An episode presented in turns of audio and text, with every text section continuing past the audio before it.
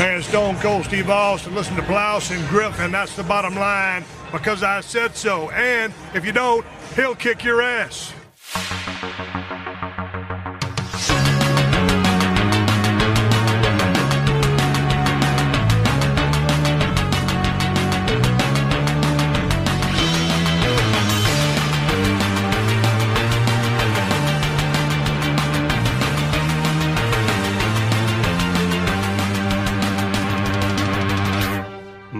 Moin. Und hallo und herzlich willkommen zu einer weiteren Ausgabe des Plauschangriffes Homeoffice Edition, kann man sagen. Also ähm, ich gebe mal in die Runde weiter und ich will mal hören, welche Stimmen aus dem Äther mir entgegenschwallen. Hallo, wer ist da draußen?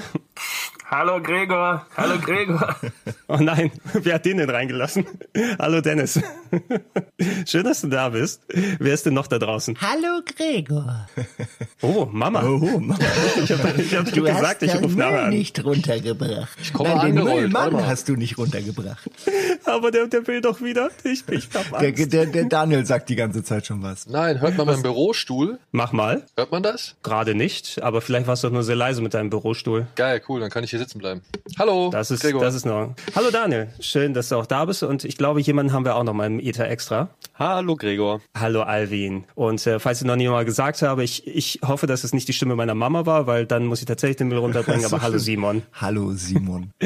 Äh, ja, ey, äh, wir hatten diesen äh, Podcast als Fortführung des äh, großen Batman-Plauschangriffes, für den ich nochmal euch äh, allen Danke sagen möchte. Wir haben auch sehr viel Feedback dazu bekommen. Also die Leute haben auch es auf jeden Fall sehr zu wertschätzen gewusst, dass wir so viele Stimmen zum Thema Batman hatten. Das Interesse war anscheinend sehr groß, dass wir jetzt auch äh, nochmal unter den erschwerten, wir sitzen nicht gegenüber ähm, Bedingungen zusammenkommen können, mal ein bisschen weiter zu quatschen. Ist aber vielleicht ganz angenehm. Also jeder sitzt so zu Hause. Ich habe ganz viele Batman-Comics. Bei mir läuft vorne tatsächlich gerade Batman Begins auf dem Fernseher. Also ich bin vorbereitet. Das kann ja jeder auch so machen. Seine Quellen um sich herum haben. Das ging ja in der kleinen, Ka- im kleinen Kabuff gar nicht.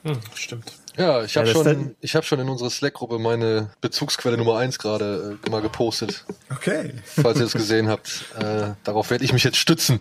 Nein, aber das ist eine gute Idee mit mit Batman Begins gucken. Ich glaube, ich kotze mir jetzt auch einen an. Oh ja, das ist natürlich ganz falsch. Ich habe den Fernseher bei mir hier nicht an, aber ich poste gleich was in unsere ähm, Talkgruppe hier. Ich äh, nämlich direkt bei mir am Schreibtisch, wo ich mein Equipment habe, habe ich tatsächlich einen äh, Batman ähm, TV-Serien-Poster bei mir direkt drüber hängen. Also passt das eigentlich auch. Total ohne Absicht, aber es passt ganz gut dazu. Wir alle sind Batman. Ja, Ich werde mal in einer äh, WhatsApp-Gruppe werde ich mal meinen Chatverlauf mal aufrufen, weil ich ja vor einiger Zeit alle Filme nochmal nachgeholt habe und da sehr fleißig gespammt habe, was mir so auffällt und worüber ich mich gerade aufrege oder freue. Und ich werde das mal suchen als Quelle. Das ist doch sehr schön. Ja, nicht wundern, Leute da draußen. Wir nehmen jetzt zum ersten Mal so extern natürlich auf und jeder von uns dann nochmal sein Equipment äh, zusammengestellt. Falls äh, es sich nicht qualitativ so ganz anhört, wie ihr es gewohnt seid, ähm, dann ist äh, an irgendeiner Stelle was schiefgelaufen. Wir versuchen das natürlich so gut für euch umzusetzen, wie es geht. Aber der Inhalt, das ist das ja, was zählt. okay, ähm, ja, und äh, so kleine Pausen werden wir natürlich dann auch äh, rausschneiden. Leute, Ja, ich, es will natürlich keiner den anderen reinreden. Das ist, glaube ich, die Angst. Ja. Äh, wir, wir, wir werden noch ein, eine Methode finden, damit wir uns äh, nicht äh, ständig ins äh, Wort reingrätschen. Das ist einfach noch so ein Hinfühlen. Ja, wir müssen einfach denken, wann der andere was sagen möchte oder nicht. Ja.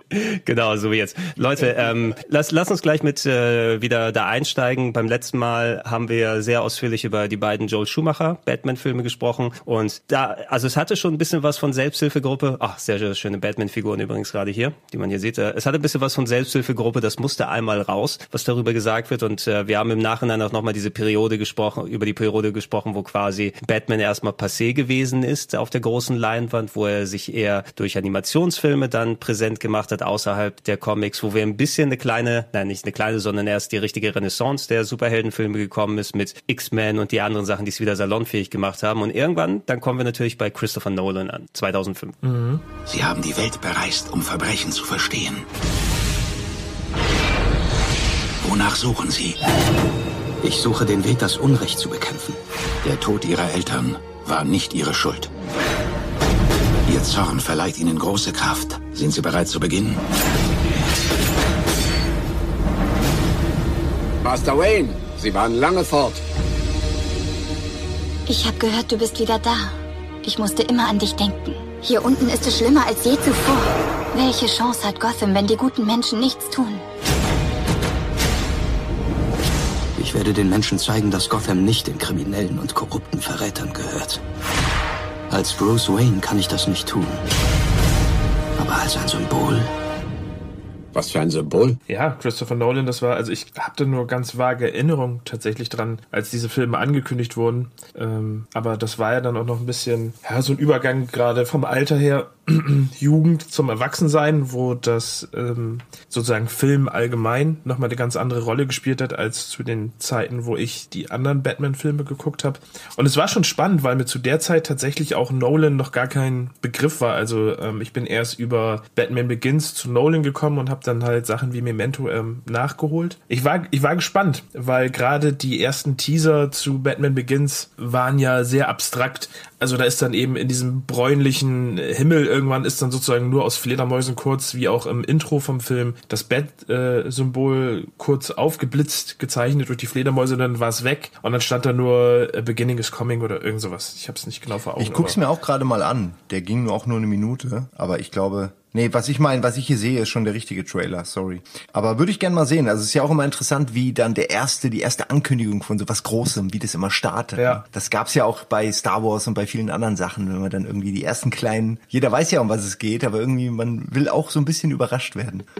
Ja, vor allem muss man bedenken, das war die Zeit, als die ersten ernsthaften Superheldenfilmversuche Erfolg hatten. Ne? Also das war ja Mhm. kurz nach X-Men und Spider-Man. Spider-Man vor allen Dingen. Ja, wo, wo man gesehen hat, ach guck mal hier, äh, es geht noch ein bisschen was anderes als jetzt, ja, vielleicht diese Düsternis eines Tim Burton und eben dieses, ja, weiß ich nicht, was auch immer eines Joel Schumachers. Und ähm, Warner hatte ja erstmal gar keinen Bock mehr, irgendwie die, die Marke überhaupt noch anzufassen, weil sie ja gedacht haben, ja, okay, Schumacher hat es irgendwie vergeigt oder beziehungsweise das war jetzt alles nicht so das, was wir wollten. Und hat er so ein bisschen Abstand genommen und dann, ja, und dann funktionieren halt Spider-Man und X-Men und dann hieß es, ja, okay, vielleicht sollten wir doch nochmal zurückgehen zu der Figur. Und da dann jemanden zu vertrauen, der eigentlich noch nicht so wirklich die Blockbuster-Erfahrung hat und noch nie so große Filme gestemmt hat, das war schon ein, ja, ein echt guter Move, aber halt auch ein mutiger, würde ich sagen. Irgend, irgendwas knarzt bei dir gerade, Daniel, habe ich das Gefühl. Es ist vielleicht doch der Stuhl. Ist vielleicht doch der Stuhl, ey, pass auf, ich äh, ziehe Das um. hörte, hört, hörte sich auch ein bisschen an, als ob der eher so ein Kabel gegen so ein Mikro schlägt oder so. Das, ah, könnte das auch kann sein, gut ja. sein. Das kann gut sein. Das ist mein Kabel hier. Warte, dann muss ich eine andere Sitzposition einnehmen, beziehungsweise eine andere Platzposition. Das ist dann wesentlich einfacher. Ihr könnt gerne kurz äh, reden und meine Äh, Geräusche übertünchen. Ich werde euch ja, jetzt das- zweimal durch den Raum tragen. Ich, ich kann kurz was sagen, was ich eben sagen wollte, als du angefangen hast mit diesen äh, mit diesen jungen Regisseuren, die dann irgendwelche Mega-Marken kriegen. Zum einen, ja, war ja scheinbar der Wert ein bisschen gesunken, weil immer noch irgendwie Comic und die letzten und das Universum ist ein bisschen verbrannt. So, lass mal mal jemand Jungen ran, der irgendwie was Neues macht. Ich, ich ähm, bemerke das aber häufig bei Hollywood, dass sie das, dass sie echt diesen Mut aufweisen, was ich total widersprüchlich finde, weil meistens Hollywood steht ja eigentlich nicht dafür, aber bei sowas ist es ganz häufig so, dass wirklich krassen jungen Leuten mega Franchises gegeben werden und die auch häufiger eigentlich, als man denken sollte, funktionieren. Also das, mich hat das, als ich das zum ersten Mal mitgekriegt habe, total überrascht. Für mich Darf ich da durften kurz- immer nur die ganz großen Leute an, auch, auch in die ganz großen Filme. Darf ich aber da kurz Comics, was zu ja, na, bitte, du, du musst sogar. ähm, das, was du sagst, Simon, kannst dich da, also ich, ich hoffe, du kannst dich dran erinnern, das hatten wir schon mal. Das haben wir damals besprochen bei Stanley Kubrick, weil Warner tatsächlich so eins der wenigen Studios noch immer ist, also immer noch ist, die so an so gewissen, ja, weiß ich nicht, an so gewissen kreativen oder verrückten oder eben eigensinnigen oder exzentrischen, wie immer du es nennen willst, äh, Regisseuren festhalten. Also da die, guck mal, wie lange Warner jetzt schon mit Christopher Nolan zusammenarbeitet. Ja, das, aber es hat sich für die ja auch ab dem ersten Film gelohnt. Die haben mit Memento einfach gesehen, wen sie da haben und haben den nie wieder losgelassen, oder so? Genau. So stelle ich und mir das, das vor. Und das war ja bei Kubrick genauso. Warner hat ja ewig an Kubrick, sag ich mal, also hat ja dem alle Freiheiten gegeben und hat ja irgendwann gesagt, hier, mach was du willst, so nimm dir die Zeit, die du willst. Aber dann Und- machen sie es doch wirklich richtig. Das ist doch genau so, wie, wie Kino funktionieren sollte irgendwie. Naja, gut, die Frage ist halt, ob das mit dem nächsten Wunderkind, das sie sich dann geholt haben oder an sich gebunden haben, wirklich so richtig war. Ne? Also ja, du kannst nun mal nicht immer gewinnen, darum Ja. geht's nicht. Aber du musst das Spiel ja mitspielen. Beziehungsweise es gibt da ja auch noch eine andere Seite der Medaille, wie man ja äh, hier und da bei Disney so mitbekommt, dass halt eben diese jungen, aufstrebenden Talente ja auch gern genommen werden, weil sie halt noch formbar sind, weil man den Leuten halt auch noch reinreden kann und denen ja seine eigenen Regeln so, so ein bisschen aufzwingen kann und die dann halt in diese Formel reinpresst, aber deren Namen trotzdem als Werbung weiter benutzt. Ja, das haben wir recht häufig gehabt mit jemand, also sehr viele neue Regisseure. Ich denke mal so ein Trevorrow oder Trevorrow, je nachdem wie man es ausspricht, der dann auch gleich Jurassic Park, gleich dicker Blockbuster, machst bei Star Wars mit und irgendwie, das kann auch äh, durchaus mal in die Richtung wie bei Josh Trank irgendwie hingehen. Ne? Dann wirst du auf so einen Franchise-Film draufgepackt. Und ähm, das ist interessant, dass ihr das in, in Sachen mit Nolan nochmal anspricht, weil Nolan ist ja so ziemlich fast der einzige Regisseur von den aktuellen heute, der quasi Narrenfreiheit genießt mittlerweile, obwohl er so viel in Franchise-Filmen da mitgemacht hat. Also der kann ja selbst sagen, hey, gib mir das Budget und ich mache, was ich möchte. Und das ist ja eigentlich genau das Gegenteil, was die, die Studios erreichen wollen mit, ähm, wenn sie junge Regisseure in Anführungsstrichen ranholen, um dann die Franchise-Filme zu machen. Ähm, anscheinend wollen, also Nolan ist natürlich immer cool, weil er dann so Street Creds hat und Leute sich seine Filme angucken. Ich glaube, den Studios wäre lieber, dass die Franchises im Vordergrund stehen und äh, der Name eher, wie du es Alvin gesagt hast, so äh, mehr als als positive PR ähm, mitgenommen wird, aber dass die Regisseure dann weniger am Erfolg der Filme beitragen. Auf der anderen Seite tragen die Namen aber auch am, äh, zum Erfolg dabei. Also ich würde nicht sagen, dass Nolan der Einzige ist. Ne? Also du hast jetzt einen, einen, weiß ich nicht, einen Anderson, der unvergleichlich ist in seinem Stil, den reizt er halt auch konsequent aus und macht auch nur konsequent das, was er will. Und du hast einen Quentin Tarantino, der auch das macht, was er will und wo halt der Name tatsächlich immer noch ein großes, großes Zugpferd ist für eben diesen Film. Also ein Once Upon a Time in Hollywood, den hätte niemand anderes machen können als Quentin Tarantino. Aber da siehst Klar, du ja auch den Unterschied gerade, also jemand wie Nolan oder ein Tarantino oder auch ein Anderson sind ja nicht in, sind ja in keine Franchises reingegangen. Nolan ist ja der Einzige, der mit Batman sozusagen ein, ein Franchise übernommen hat. Da, das ist ja der Unterschied. Bis jetzt, danach hat Nolan ja auch eigentlich nur seinen eigenen Kram umgesetzt, genauso wie Tarantino auch. Das bedeutet eigentlich, die, die halten sich ja schon absichtlich auch von diesen, von diesen Franchises fern und setzen ihre eigenen Ideen um und haben dort eher die Narrenfreiheit. Und was ist, äh, wäre ja was ja, anderes, als, als, es, es, es wäre ja was anderes, wenn du jetzt einen Tarantino zu Marvel holst. Oder wenn Tarantino vielleicht sogar ein Star Trek machen würde. Das ist ja auch immer noch eine Sache. Er hat gesagt, er will gern ein, 18er Star Trek machen. Ich würde das so gerne und, sehen. Und das Studio sagt, äh, ja. wir doch nicht so. Darf man mal kurz, ganz kurz mal ausweichen? Warum sind die Studios, was das angeht, so dumm? Ich meine, die Leute können doch unterscheiden, aha, das ist jetzt ein Tarantino Star Trek. Die werden doch die, sich doch nicht hinstellen und sagen, das ist jetzt aber kein Star Trek mehr. Sondern die, die Leute sind doch smart genug, um zu checken, dass das eine Tarantino Universe Version von Star Trek ist, egal was er da macht. Und das ist doch geil. Lass die Leute doch, es gibt so viele Universen im Comic, macht's doch vor. Es gibt naja. in jedem Bereich. Ich glaube, das hat auch was mit, das hat auch was mit, mit Geld, Geld zu tun. Ich glaube, so ein, also klar, ein Tarant ich weiß ja nicht, wie Tarantino momentan drauf ist, aber gerade so die PG, äh, die R-rated Sachen, was der Tarantino Star Trek dann wahrscheinlich gewesen wäre oder werden könnte, ist natürlich auch immer noch ein Risiko. Nur weil es jetzt bei Logan und Deadpool ähm, erfolgreich war, muss es halt bei Star, muss ein äh, R-rated Star Trek von Tarantino, wenn der, wenn der damit nicht die Star Trek Basis begeistern kann oder das allgemeine Publikum, ist das halt ein hartes Risiko für das Studio. Vor allem, und da würde ich auch noch sagen, hängt es noch ein bisschen auch, also ein bisschen, nee, ein guter Anteil würde ich meiner, also ist meine Ansicht, und da frage, wundere ich mich eigentlich, dass ihr das nicht ähnlich seht, ähm, also die Star Trek-Fans hier unter uns, das ist von, äh, von Marke zu Marke auch abhängig, ne? Also ich meine, guckt ja. euch mal die Ausreißer an, die sich Star Trek gewagt hat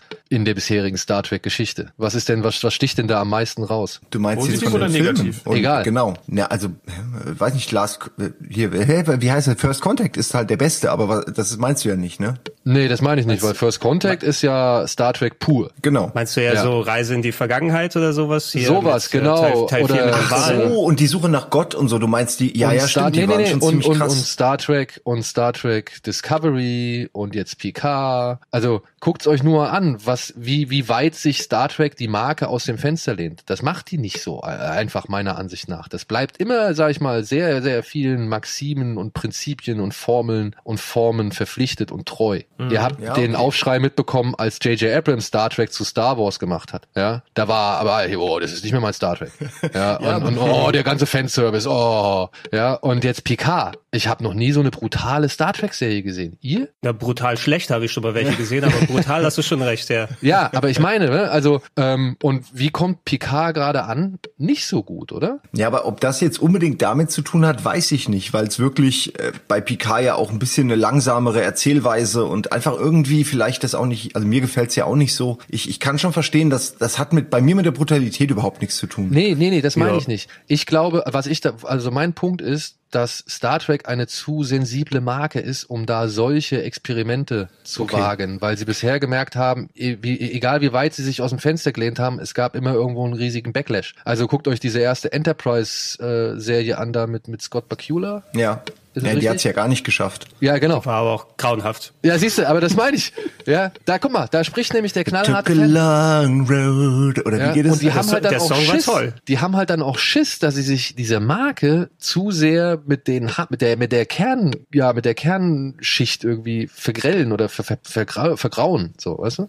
Ja, nur, also ich denke dann, Gewinn machen sie meiner Ansicht nach mit einem Tarantino Star Trek immer. Und dann ist doch die Frage, willst du den haben oder willst du den nicht haben, den Gewinn? Und dann entscheiden die sich halt, nö, wir wollen den nicht, weil wir machen lieber alles so wie immer nach Vorschrift und, und mit allen, wie ihr meintet, die Welt muss eingehalten werden. Und ich denke mir, das ist eigentlich nicht nötig, weil es geht am Ende auch den Produzenten ja nur um Kohle. Und die haben halt Angst, dass der Zuschauer das nicht honoriert. Und ich vertrete zumindest die These, dass die Hardcore-Fans vielleicht nicht, wie du gerade gesagt hast, aber dass der, der Mainstream, der ist da viel offener äh, für Experimente, als man denkt. Aber Ja, da, um die- da, ja, sind wir jetzt ganz woanders, ne? Genau, um die Tangente mal abzuschließen. Also bei, was bei Star Trek auch nochmal gerade bei dem Film mit drin hängt als Sci-Fi-Serie, gerade weil dann auch äh, Abrams mit dem 2009er Film nochmal eine, eine Star Wars-mäßige Actionfilm-Blaupause gemacht hat, ähm, die sind im Kino hauptsächlich oder haben im Kino hauptsächlich funktioniert, weil die äh, nicht nur das Investment der alten Fanbase hatten, sondern weil die auch extrem teuer und hochwertig produziert waren. Ich glaube, alleine der Beyond, der dritte, der hat irgendwas in Richtung 150 bis 200 Millionen Dollar Produktionsbudget gehabt.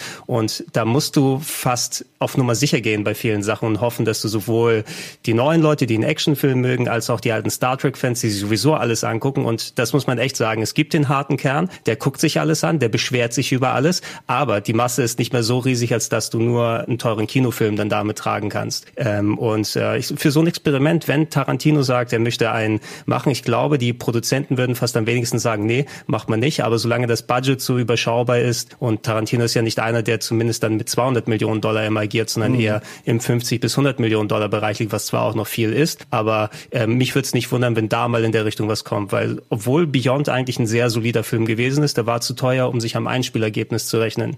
Ja, wie gesagt, ich, ich, ihr habt mit allem recht. Ich will es auch nicht, ich sag nur, also was mein, meiner Ansicht nach ist, dass die halt glauben, dass ihre, ihre Hardcore-Schicht immer noch zu groß ist und, und Mhm. zu sehr die Marke füttert, als dass sie halt die vergraulen wollen. Ja. Al- Also, Christopher Nolan macht Batman. Äh, zumindest, äh, ich, mir, mir geht's da ähnlich, wie ihr erwähnt habt. Mir war Nolan, also ich, ich kannte Memento, aber Nolan als, als Regisseur oder sowas war mir nie so richtig präsent, muss ich sagen, weil es war eben ein Film, den man vorher kannte und der wurde ja eher später dann quasi in meinem Bewusstsein festgesetzt. Ich bin zu Beginns auch nicht ins Kino gegangen, das muss ich zugeben, weil dann irgendwie sowas, ja klar, ich mag Batman, aber den habe ich ja später nachgeholt, als er auf DVD rausgekommen ist und war sehr positiv überrascht, muss ich sagen. Zwar wieder eine Origin-Story, aber ich habe eben diesen dunklen, ernsthafteren Ton in der Form mit Batman noch nicht umgesetzt gesehen. Für jemanden, der eben mit der TV-Serie groß geworden ist, mit äh, da ist ein, ein Highspray und da ist die Bombe und äh, da ist meine Batman-Kreditkarte und meine Nippel und alles. Also äh, es, ich fand es tonlich auf jeden Fall sehr interessant. Du musst, äh, da muss ich aber auch ähm, noch kurz zu sagen, du sagtest, es ist schon wieder eine Origin-Story. Es ist ja eigentlich eher die erste wirkliche Origin-Story gewesen, die Batman im Kino gezeigt hat. Du hast ja vorher gar nicht ähm, bei den, bei den äh, Tim Burton Batman-Filmen oder auch bei der Serie, hast du ja gar nicht den Schritt zwischen dem Mord an den Eltern und Batman hast du ja vorher nie gehabt. Hier war es ja das erste Mal, dass du wirklich gesehen hast, dass Bruce Wayne halt irgendwo trainiert hat, dass es sowas wie die League of Shadows gibt, dass er sich seine Gadgets selber gebaut hat oder wen er da als Unterstützung hatte. Das gab es ja vorher alles gar nicht. Ähm, deswegen war ja natürlich der Titel mit Batman Begins sehr clever gewählt, weil Nolan sich auf eine Epoche von Batman gestürzt hat, die du so noch gar nicht, zumindest in Realfilmen, gesehen hast. Okay, da hast du recht natürlich, das stimmt. Na gut, kommt drauf an, Gregor, wann hast du den denn gesehen? Ich habe den 2005 war der Release. Also ich weiß, dass ich ihn zur, zur DVD-Zeit gesehen habe. Das muss also, ich weiß nicht, ob es direkt der Release war, aber wahrscheinlich eher 2006 in Richtung 2007 so. Hm. Ich meine, gab's da schon so viele Origin Stories? Spider-Man halt? Ja, du, Ich, ich beziehe es hattest jetzt, nur, Spider-Man, ich bezieh's die jetzt nur auf. Batman, ne? Bitte? Ich beziehe es nur auf Batman jetzt, Ja, sozusagen. ja, nee, nee, nee, ich, ich, ich, nein, weil Gregor gesagt hat, ähm, schon wieder eine Origin Story. Vielleicht gab's ja bis dahin schon so ein paar Origin Stories. Ich überlege gerade, welches bis dahin gegeben haben könnte. Na, es ist so, es ist so die Gewöhnung wahrscheinlich. Also mit Spider-Man Ja. und X-Men waren eben die, wo dann, wenn du so ein neues äh, Superhelden-Film-Franchise angefangen hast, dann hat es tatsächlich an Minute eins angefangen. Und äh, vielleicht kriege ich das auch immer dann als Schere im Kopf dann irgendwie auseinander. Dann denke ich immer an Spider-Man, dessen Origin-Story 8000 Mal sozusagen immer wieder neu interpretiert wurde. Ähm, und mir kam es eben wieder so vor, ach, jetzt wieder Vorgeschichte, aber da hast du, Dennis, natürlich recht, richtig als Kinofilm abgebildet, war das natürlich noch vergleichsweise frisch. Ja, und ich finde es auch, vor allem Entschuldigung, nein, du erzähl erst mal. Oh, danke. Äh, vor allem, was da halt auch noch so den Eindruck so ein bisschen trübt, ist ja, dass wir eben diese Szene, wie Batmans Eltern erschossen werden und die Perlen über den Boden rollen, die hast du ja konstant fast in jedem Film drin. Und deswegen kommt es einem gefühlt wirklich so vor, dass die Origin von Batman eigentlich jedes Mal erzählt wird, aber wie Dennis schon sagt, eigentlich wird halt immer nur diese eine Szene gezeigt und dann gibt es einen Skip und du hast den fertigen Batman. Und Begins war halt der erste, der halt sich auch wirklich mal ein bisschen eben diese Strecke dazwischen auch mal beleuchtet hat und da mal Bruce Wayne gezeigt hat und den Weg dahin gezeigt hat. Das, was ja vermutlich der nächste Batman ja auch konzentrierter machen wird. Vor allem hat er sich während des Films ja auch ähm, wirklich Zeit gelassen, bis Batman das erste Mal in Erscheinung tritt. Also es wird ja nicht nur durch, durch kleine Rückblenden erzählt, sondern wir verfolgen ja wirklich die Geschichte über auch noch äh, den Zeitskip, bis dann äh, die Gerichtsverhandlung ist, bis ähm, er dann noch auf das Boot geht, bis er dann überhaupt erstmal irgendwo im Ausland ist und dann Ras Al Ghul trifft. Ich, ich guck mir gerade im Schnelldurchlauf alles mal an und ich bin jetzt bei 50 Minuten und jetzt gerade bei 50 Minuten äh, findet er die Batcave und also ba- baut die Batcave aus und so. Danach kriegt er erst sein Auto, dann kriegt er den ganzen anderen Kram. Also es ist dauernd, erst bei einer Stunde taucht er überhaupt zum ersten Mal auf. Also die lassen auch in und das ist mir auch negativ beim ersten Mal gucken negativ aufgefallen und deswegen hatte ich den gar nicht so als mega toll abgespeichert, nur als sehr gut, aber nicht als alle, also im Nachhinein wurde der sehr gefeiert, gerade als Dark Knight rauskam und ähm, ich dachte immer, fuck, du hast den irgendwie nicht richtig gesehen, aber mir ist einfach zu wenig Batman in Batman 1 so, in Batman Begins. Ich meine, ich verstehe schon warum und ist auch okay, nur ich habe ihn beim ersten Mal sehen, fand ich ihn nicht so gut wie äh, als ich ihn jetzt noch ein zwe- ein zweites, drittes, viertes Mal gesehen habe sozusagen. Also Das da ist- muss, das ist, glaube ich, aber auch, ein, also zumindest ein gefühltes Ding, weil zumindest meiner Meinung nach, ähm, und ich sag das jetzt schon mal, Batman Begins ist für mich der beste der, der Nolan-Filme. Echt? Das ist und ja ich, krass. ge- und gefühlt ist in dem Film ja noch mehr Batman als in den danach folgenden. Zumindest was Screentime angeht, gefühlt. Ich Ja, kann also er ist natürlich in den anderen Teilen, er ist Batman, auch wenn er nicht- gerade Bruce Wayne ist so. Äh, oder meinst du einfach die Batman? Äh, Batman als kostümierte Figur, als, als, als Batman-Figur. Du findest wirklich den, du findest Dark Knight nicht besser als Batman Begins? Nein, da kann, wenn wir zu dem Film kommen, kann ich das auch noch ausführen. Ich habe das in Kino Musst Plus, glaube ich, auch schon äh, öfter mal gesagt, warum. Ähm, aber ähm, gerade um jetzt mal bei Batman Begins zu bleiben, der gefällt mir halt gerade so gut, weil der halt, der, z- äh, dort hat es Nolan tatsächlich geschafft, einen, meiner Meinung nach, eine perfekte Balance zwischen ernsthaftem Film und einer ernsthaft glaubbaren Welt und immer noch Comic-Bezug zu schaffen. Das heißt, Batman hat dort auch Gadgets, wie er, er hat irgendwie diesen Sensor im Schuh, mit dem er die Fledermäuse anlocken kann. Ähm, du siehst äh, Gotham nicht als eine willkürliche Stadt in Amerika, sondern du hast die Hochbahn, du hast den Wayne Tower, du hast die Narrows, in denen das äh, spielt. Du siehst halt wirklich diese Unterwelt von Gotham. Ähm, du hast Batman in einem Kostüm, was noch nicht so super realistisch wie eine Rüstung aussieht, sondern auch mit einem mit einem schweren Cape, mit sehr viel Gummi auch noch dran. Und er kann sich auch in dieser Szene, wo er ähm, das erste Mal auftaucht, so er verschwindet halt wirklich in den Containern, in den Schatten. Das ist alles noch so ein bisschen so fantastisch und hat nicht diesen diesen clean Superrealismus, den Nolan halt auch in seinen späteren Filmen weiterführt. Ähm, so für mich sehen ab ab äh, äh, Batman The Dark Knight sehen für mich alle Nolan-Filme alle gleich aus. Also es ist also er hat sich eine Ästhetik genommen und behält die bei. Und das war bei Batman Begins noch nicht so. Da hat er sich noch viel mehr auf diese Batman-Ästhetik eingelassen. Und ähm, das, macht den Film für mich auf jeden Fall zu, zu den besten dieser Teile, weil dort auch noch so viel Batman-Mythologie drin steckt, was in den anderen Filmen dann tatsächlich über Bord geworfen wurde.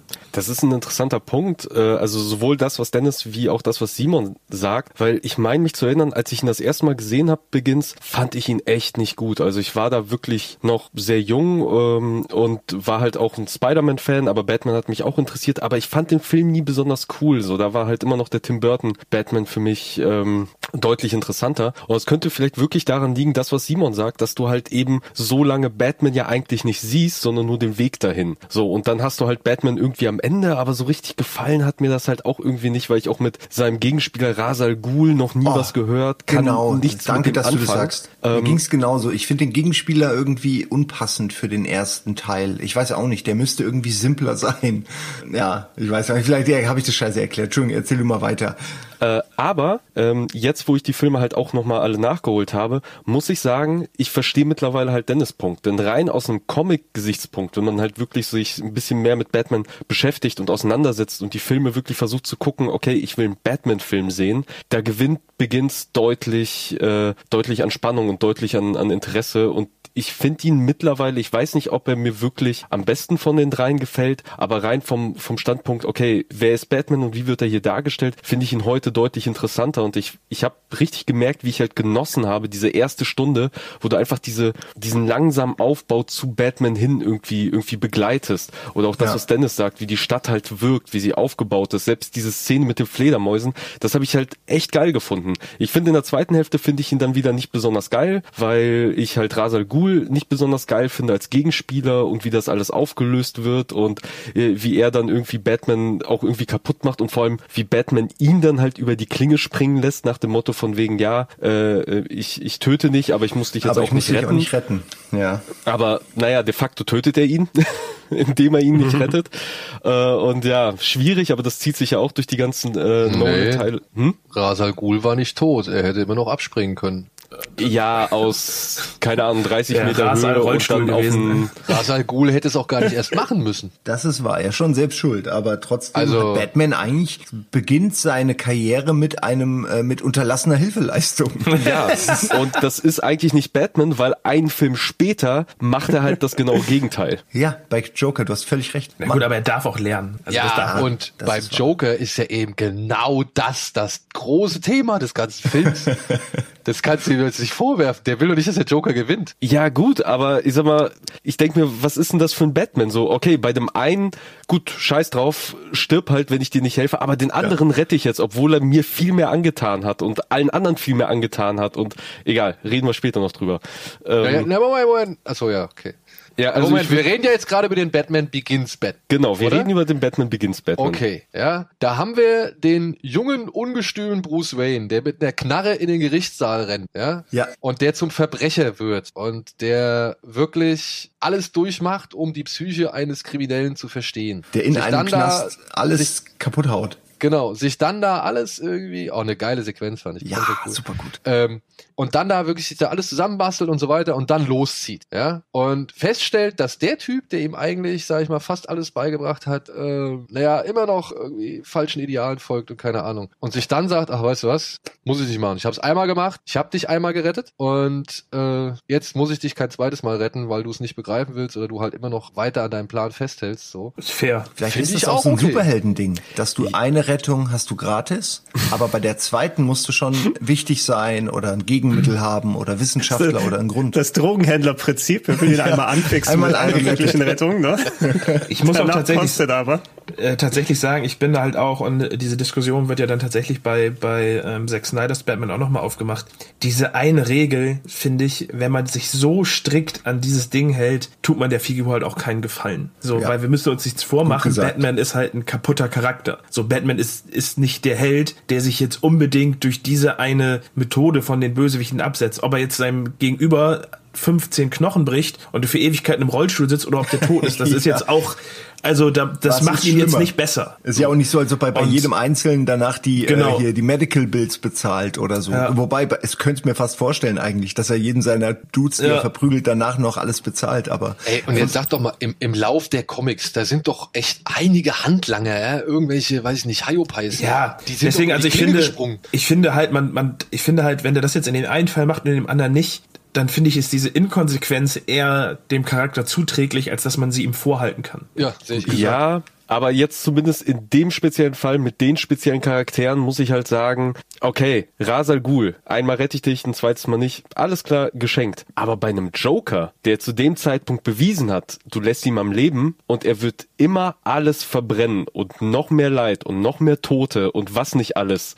äh, verursachen. Also zumindest irgendwie, keine Ahnung, einmal Rücken brechen, so dass er sich nicht mehr bewegen kann und vom Hals abwärts gelähmt ist, das hätte doch drin sein müssen. Naja, aber Albi, du, aber du suchst jetzt, du suchst dir jetzt halt auch tatsächlich gerade die eine spezielle Figur aus, um die das, um die das ganze Batman-Universum nicht nur im Film sich dreht, die sozusagen das, das Ying zum Yang ist. Du kannst halt, du kannst halt den, natürlich jeder sagt sich, und auch selbst Gordon sagt ihm das und alle sagen, warum, der hat, und Robin sagt's auch, bevor er weggeht. So, der erste Robin sagt so, Alter, du lässt ihn so viel kaputt machen, so, und du, du, du tötest ihn nicht. So als Red Hood. So, und ähm, aber das ist halt Batman. So, Batman ist halt einfach der Joker mit einer anderen Maske. ah, das ist, oh, hast du dir das gerade ausgedacht? Ja, hab, da habe ich schon länger so drüber nachgedacht. So, das ist, die sind halt, die sind halt ähnlich. So, die sind eigentlich, das ist wie so eine Münze halt. So, aber die können halt nicht ohne, weil dann natürlich normalerweise jemand wie der Joker, den, den müsste er ja eigentlich umbringen, um ihn aus der Gleichung zu nehmen. Aber wenn der dann weg ist, so, dann kann er sich halt auch selber vom Dach schmeißen. Dann, Sag mal, gibt es ein Comic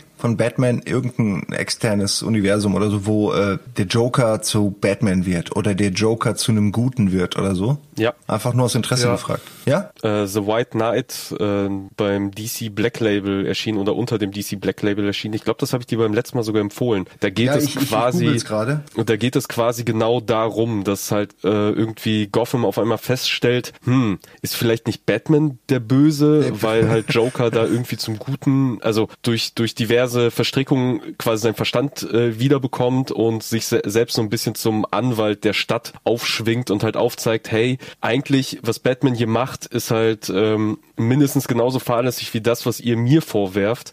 So äh, und ich werde jetzt quasi dafür, äh, ich werde jetzt dafür so ein bisschen die Verantwortung übernehmen und will diese Stadt zu was Besserem machen, äh, während halt Batman halt die ganze Zeit natürlich denkt, nee, das ist der Joker, glaubt ihm nicht und versucht Ja. halt weiter ihn zu bekämpfen und dann Joker- drehen sich so ein bisschen die Rollen. Joker könnte auch wunderbar Politiker sein in, in Gotham. Also einfach sowas zum, Ja. zum Politiker gewandelter Krimineller, der die Kriminellen versteht. Und man könnte, ich könnte es mir richtig gut vorstellen. Ich äh, gucke mir gerade mal die Preview an zu White Knight und das sieht echt toll aus. Ist ja auch immer die Frage, ob einem die Zeichnungen gefallen. Äh, gefällt mir.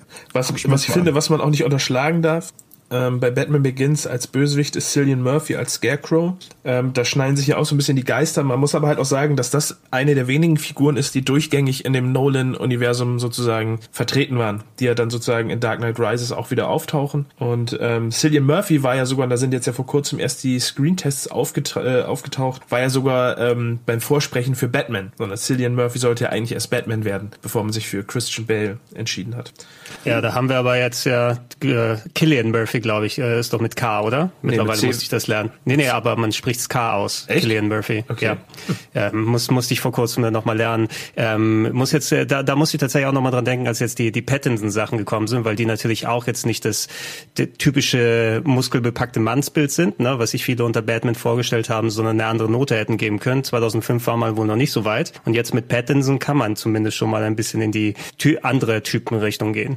Ja, wie gesagt, ich fand Scarecrow und, und Ghul halt eine interessante, interessante Auswahl an Bösewichten, dass man sich eben nicht nochmal gleich direkt den Joker genommen hat, der ja eigentlich am, ähm, am offensichtlichsten eigentlich immer ist, wenn man über Batman redet und dass man sich eben aus der anderen Rogues Gallery, wie zum Beispiel Mr. Freeze oder Penguin, dass man sich da erstmal ferngehalten hat. Von daher waren das auch schon so, dass man so ein bisschen Street-Level gehalten hat, war eigentlich ganz cool und das zeichnet ja die Filme dann auch aus, äh, mit Falcone und ähm, dem ganzen Mob, der da passiert und dann am Ende die, das Gas. Also ich, ich fand tatsächlich auch den Plot äh, fand ich super interessant. Also dieses, diese, dieses äh, Entlüftungsgerät, was Wasser pulverisiert und wenn man dann Gift ins Wasser macht und das dann durch die ganze Stadt ähm, sozusagen explodieren lässt, ist schon eine raffinierte Idee. Ja, so ein schönes Superhelden, äh, Superbösewicht, äh, so ein Plan, so ein Genau. typischer Superbösewicht-Plan. Und ich muss aber auch zugeben, ich habe, man weiß natürlich irgendwie von Anfang an so, dass da irgendwas gemacht wird, aber dass das mit diesem Dampf und so, das habe ich irgendwie, glaube ich, auch erst sehr spät dann gerafft. Und dadurch hat es ja zumindest so einen gewissen Aha-Element. Also ich finde es immer König doof, wenn man wirklich Joffrey hat seine Laufbahn damit eingeschlagen.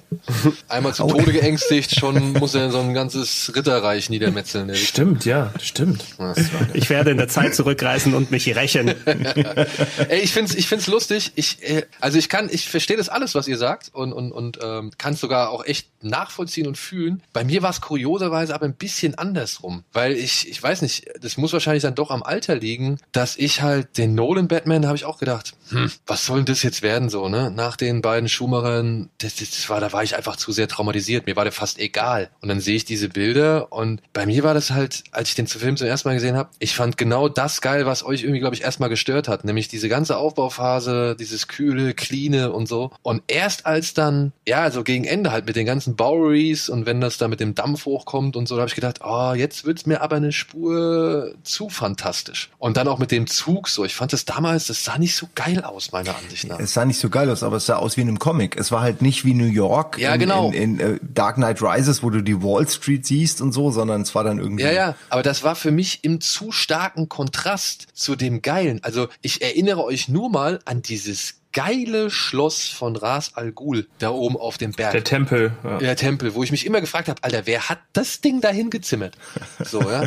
Weißt du, was ich meine? Also, das, das, das Ich war für mich. viele Fragen. Ja, Kriegst du aber- Amazon geliefert. Aber das, das, das ist, das sieht so geil aus. Und dann, wenn sie reingehen, also wie er da trainiert auf diesen Flöcken, ne, und du halt erstmal siehst, was Christian, Christian Bale ja wieder von Tier geworden ist. Man muss dazu sagen, der hat vorher The Maschinist gemacht, ne, Ja, wo er einfach mal die Hälfte von dem war, was er in Batman Ja, ist. das ist wirklich das Krasseste. Es sollte dafür so eine Art Oscar geben, so ein, so ein Weight Loss oder Muscle Gain, Marvel Transformation Oscar oder so.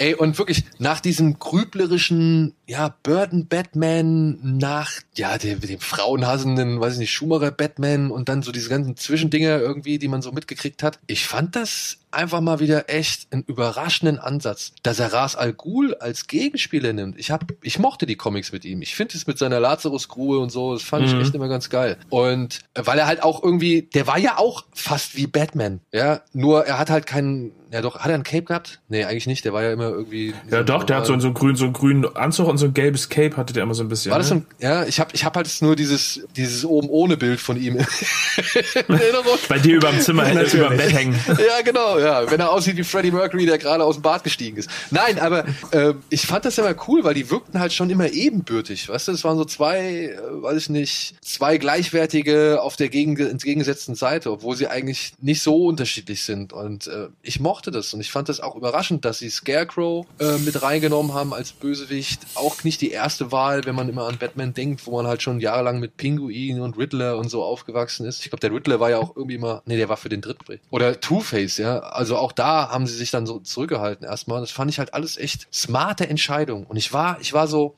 ich war irgendwie irritiert, aber auch gleichzeitig fasziniert, wie cool dieser Film ist. Ja, also wie sie wirklich alles, jedes Motiv, jedes, jeden Beweggrund, jedes kleinste Gimmick, wie cool und plausibel und vernünftig das irgendwie implementiert wurde, so dass man auch ja diese Figur, ja, weiß ich nicht, irgendwo in der reellen Welt ansiedeln kann. Und das fand ich beim beim ersten Mal, wie gesagt, das hat mich dann irritiert. Dann fand ich sogar eine Zeit lang fand ich das richtig scheiße, dass das Nolan auf auf auf keine Ahnung auf Teufel komm raus so cool ist. Und da war ich dann wieder irgendwo auch wieder bei der bei der Phase, wo ich gesagt habe, ja geil, dieses Ende muss eigentlich sein, damit mal wieder so ein bisschen Comic Batman Flair reinkommt. Aber so im Nachhinein betrachtet, nee, für mich ist der Anfang und so alles drum und dran, dieser Aufbau, auch mit der verschachtelten Erzählweise, die Nolan ja dann irgendwann in all seinen Filmen angewandt hat. Ich finde das großartig. Also das hat mich am, also auf Anhieb eher mitziehen können, mitbegeistern können, als jetzt das eigentliche Ding, was Batman auszeichnet gegen Ende des Films. Ja, und da würde ich, sind, also bitte. da würde ich dir genau beipflichten. Also genau an dem Punkt bin ich halt mittlerweile auch, dass ich sage, dieser Beginn, dieser Anfang, den finde ich mittlerweile halt auch sehr, sehr cool. ja, das Ende, hm, okay, gefällt mir persönlich jetzt nicht, nicht so wahnsinnig, weil ich finde, da macht halt Batman auch selber irgendwie keine so besonders gute Figur oder keinen besonders guten Job. Okay, mag sein, er ist jung, er ist frisch im Business, alles klar geschenkt. Aber der Anfang ist halt schon relativ stark, bis auf die Szene mit seinem Batpanzer, weil ich das schon sehr, naja, also sehr lustig fand, wie er, wie die halt irgendwie erklären, dass er über acht verschiedene chinesische Firmen, äh, Ja. über, über drei äh, Scheinfirmen so die Einzelteile für seine Maske sich zusammenbestellt und die dann in Handarbeit zusammenbauen muss, damit ja niemandem auffällt, dass das vielleicht Batman sein könnte oder die Spur zu ihm führt. Aber bei dem Batpanzer, der sieht ihn, fragt, ob es den in Schwarz gibt und bekommt den so äh, so am Stück geliefert, weil natürlich äh, und keiner erkennt den wieder. ja, Also weil Mr. Morgan. Freeman den halt in Handarbeit über zehn Jahre natürlich selbst zusammengeklöppelt hat und der Einzige ist, der das Ding je gesehen hat. So, da musste ich halt ein bisschen lachen, weil ich dachte, okay, da hättet ihr euch vielleicht auch noch was Geschickteres ausdenken können, aber ähm, ansonsten gefällt mir halt auch der Anfang sehr. Sobald man das akzeptiert hat, dass Morgan Freeman einfach der Q des Nolan-Batman-Universums ist, ähm, finde ich das auch irgendwie okay. Man fragt sich wirklich bei jeder Szene, frage ich mich, hä, und von all diesem Shit, das interessiert keinen in dieser Firma und keiner checkt das und das ist alles so Hanebüchen. Ah, der ist doch im Keller. einem. Wie bitte? Der ist doch im Keller. Ja, ach so. Ja, Okay, Entschuldigung. Da guckt keiner nach. Alles, was im Keller ist, ist einfach weg. Ja, wobei, im nächsten Teil greifen sie ja genau das auf, dass halt eben sie es doch nicht so gut verstecken und doch mal jemand nachgesehen hat und eins und eins zusammengezählt hat. Äh, Ja, das okay, wird diese im- Bedrohung, die er dann, ja, die er dann aufbaut, finde ich aber auch ganz geil. Äh, Es war wieder die Reinigungskraft, ne? Die hat die Tür dann offen gelassen, da unten. ähm, äh, interessant, mal ein bisschen so wirklich verschiedene Meinungen zu hören. Was mich noch konkret interessieren würde, wir haben Christian Bale angesprochen, wir haben natürlich auch Michael Caine jetzt äh, dann als, als Alfred hier mit dazu bekommen, die Schauspieler, die hier mit dabei waren. Ich muss sagen, mit, mit Christian Bale, ich bin nicht zu 1000 Prozent warm geworden als Batman mit ihm. Da gibt's ja auch immer so, hatte ich auch nochmal angesprochen, bei mir immer so, wer, wer funktioniert als Batman und wer funktioniert als Bruce Wayne besser. Und ich hatte immer so ein bisschen das Gefühl, der, der Christian Bale Batman, das war mehr, der Charakter war Bruce Wayne, der Batman gespielt hat, weil mit der tiefer gelegten Stimme und also ich habe ihn nie so richtig als Batman zu 100 Prozent wahrgenommen, sondern mehr als Bruce Wayne, der Batman gespielt hat und äh, war natürlich dann immer klar der Anker für solche Filme. Es ist ja, es sind ja auch Batman-Filme, aber für mich haben die Nolan-Filme mehr das drumherum ausgemacht und das war jetzt nicht die Strahlkraft von einem Christian Bale, der im Zentrum stand. Mhm. Ja, Ich bestätige ihn, also, ich. Ja, ich finde ihn auch, also zumindest, also ich habe auch immer das Gefühl, wenn man so über über den Lieblings-Batman spricht, dann sind viele, die mit Batman außerhalb der Filme nichts zu tun haben, sagen alle, ja, Christian Bale ist irgendwie der Beste und die Leute, die sich irgendwie eher mit den Comics beschäftigt haben, sagen so, nee, eher weniger. Ich ähm, muss auch sagen, für mich ist Christian Bale halt einfach weder ein guter Batman noch ein guter Bruce Wayne gewesen. Ähm, ich finde auch so im Nachhinein, wo ich jetzt die Filme nochmal nachgeholt habe, muss ich auch sagen, dass, dass, dass, es, dass ich den Film nicht mal in Christian Bales Top 5 Filme reinziehen würde, was seine Performance angeht. Ähm, aber auch das gerade auch in den, also sowohl seine, bis auf Michael Caine, Killian Murphy und natürlich Heath Ledger, sind halt auch allgemein so die, die Schauspieler nicht in ihren besten Positionen, also weder eine, eine ähm, was äh, Katie Holmes ist jetzt auch nicht, Ja, unbedingt- ist auch nicht bei so weitem keine Michelle nicht so Pfeiffer oder oder ähm, Ja gut, war sie aber auch nie gewesen. Nein, aber weißt du, was ich meine? Sie ist also sie sie Vom sie ist Schauspielerischen, Jetzt, genau, ja. sie ist vom Schauspielerischen jetzt halt Ja, sie verkörpern einfach die Rollen nicht so 100 genau richtig und dann ähm, die die Ersatz, ich weiß nicht, wer war das? Rachel McAdams? Nee, wer, Nee, das war, Nee, das war die ähm. Maggie, Maggie, Maggie Gyllenhaal. genau, die war halt auch genauso als Ersatz war sie halt nicht, hat sie auch nichts gebracht und ähm, ja, Ma Michael Caine ähm, äh, sp spielt da natürlich halt ähm, eigentlich alle an die Wand, finde ich, so was seine Performance angeht und trägt den Film in einer gewissen Weise auch. Ähm, Das stimmt. Aber Also wirklich, in jeder Szene guckt man ihn so wahnsinnig gerne. Und Ja. für mich ist das auch seine Rolle. Ich weiß, er hat eine Milliarde andere Sachen gemacht, aber ich erinnere ihn äh, irgendwie immer als Batmans Butler. Ich weiß, ich Hast du- weiß, natürlich. Du, du, denk, du, du denkst nicht an den, an den Zeichner, der seine Hand verloren hat beim Autounfall? Scheiße, ich weiß nicht mal, wer das sein soll. Das ist, Die Hand. Ja, was? Der, den Namen kenne ich. Heißt er die Hand? Ja, Daniel, ja, die oder? Hand, ja. ja. ist ein alter 70er-Film mit Michael Caine, der seine Hand verliert bei einem Autounfall und dann wird er von seiner äh, abgetrennten Hand gestalkt, die alle Leute umbringt. Das ist ja, da, also das ist ja in, quasi Idle Hands ist ein Remake davon, oder? Die Hand. Der kraftvolle, verlängerte Arm des Geistes. Das perfekteste Gebilde der Natur. Pass auf! Für Jonathan Lansdale ist seine Hand das Wichtigste. Bleib zurück! sein Bezug zur Realität. Bleib zurück! Die Hand ist sein Leben. Ein außergewöhnlich tragischer Horror. Ungefähr so. Ja. Wahrscheinlich, wahrscheinlich, ja. Das klingt so lustig. Aber, aber wie gesagt, ich kann, ich bin, ich werde auch heute nicht mit, nicht mehr warm mit ihm. Wie gesagt, auch dieses, seine selbstverstellte Stimme und, ähm, ja, ja, aber da, ich, ich weiß, damals hat sich jeder lustig gemacht, aber ich finde es heute gar nicht mehr so schlimm, aber damals war es ein bisschen weird. Ach, weiß ich, wenn du echt so viel Tech hast, Alter, dann ist so ein Voice, Voice Changer ja. in deinem Anzug ist jetzt auch echt nicht, nicht so super unrealistisch. Vor allem, also, im Ernst, ich finde auch, diese Intimidation-Idee ist toll. Die Stimme verstellen an sich, dass man, dass man halt nicht checkt, das ist der bekannteste Junggeselle der Stadt so. Das finde ich auch okay, aber dann eben macht's elektronisch, dann mach es so laut, dass allein die Lautstärke ja. schon den, weißt du, irgend sowas. Naja, irgendwas musst du ja machen, um auch, der ist ja jetzt auch keine drei Meter groß, ne? Du willst ja irgendwie, ja. das ist ja das ganze Ding, Angst verbreiten. Und da finde ich, müsste ich als Krimineller im ersten Moment erstmal lachen. Und das ist halt nicht die Reaktion, die du willst. Ja, vielleicht ja. hat er darüber ja echt nicht nachgedacht, bis er dann halt eben in Batman Begins auf diesem Dach saß und seinen ersten Kriminellen vor sich hatte und dann dachte, fuck,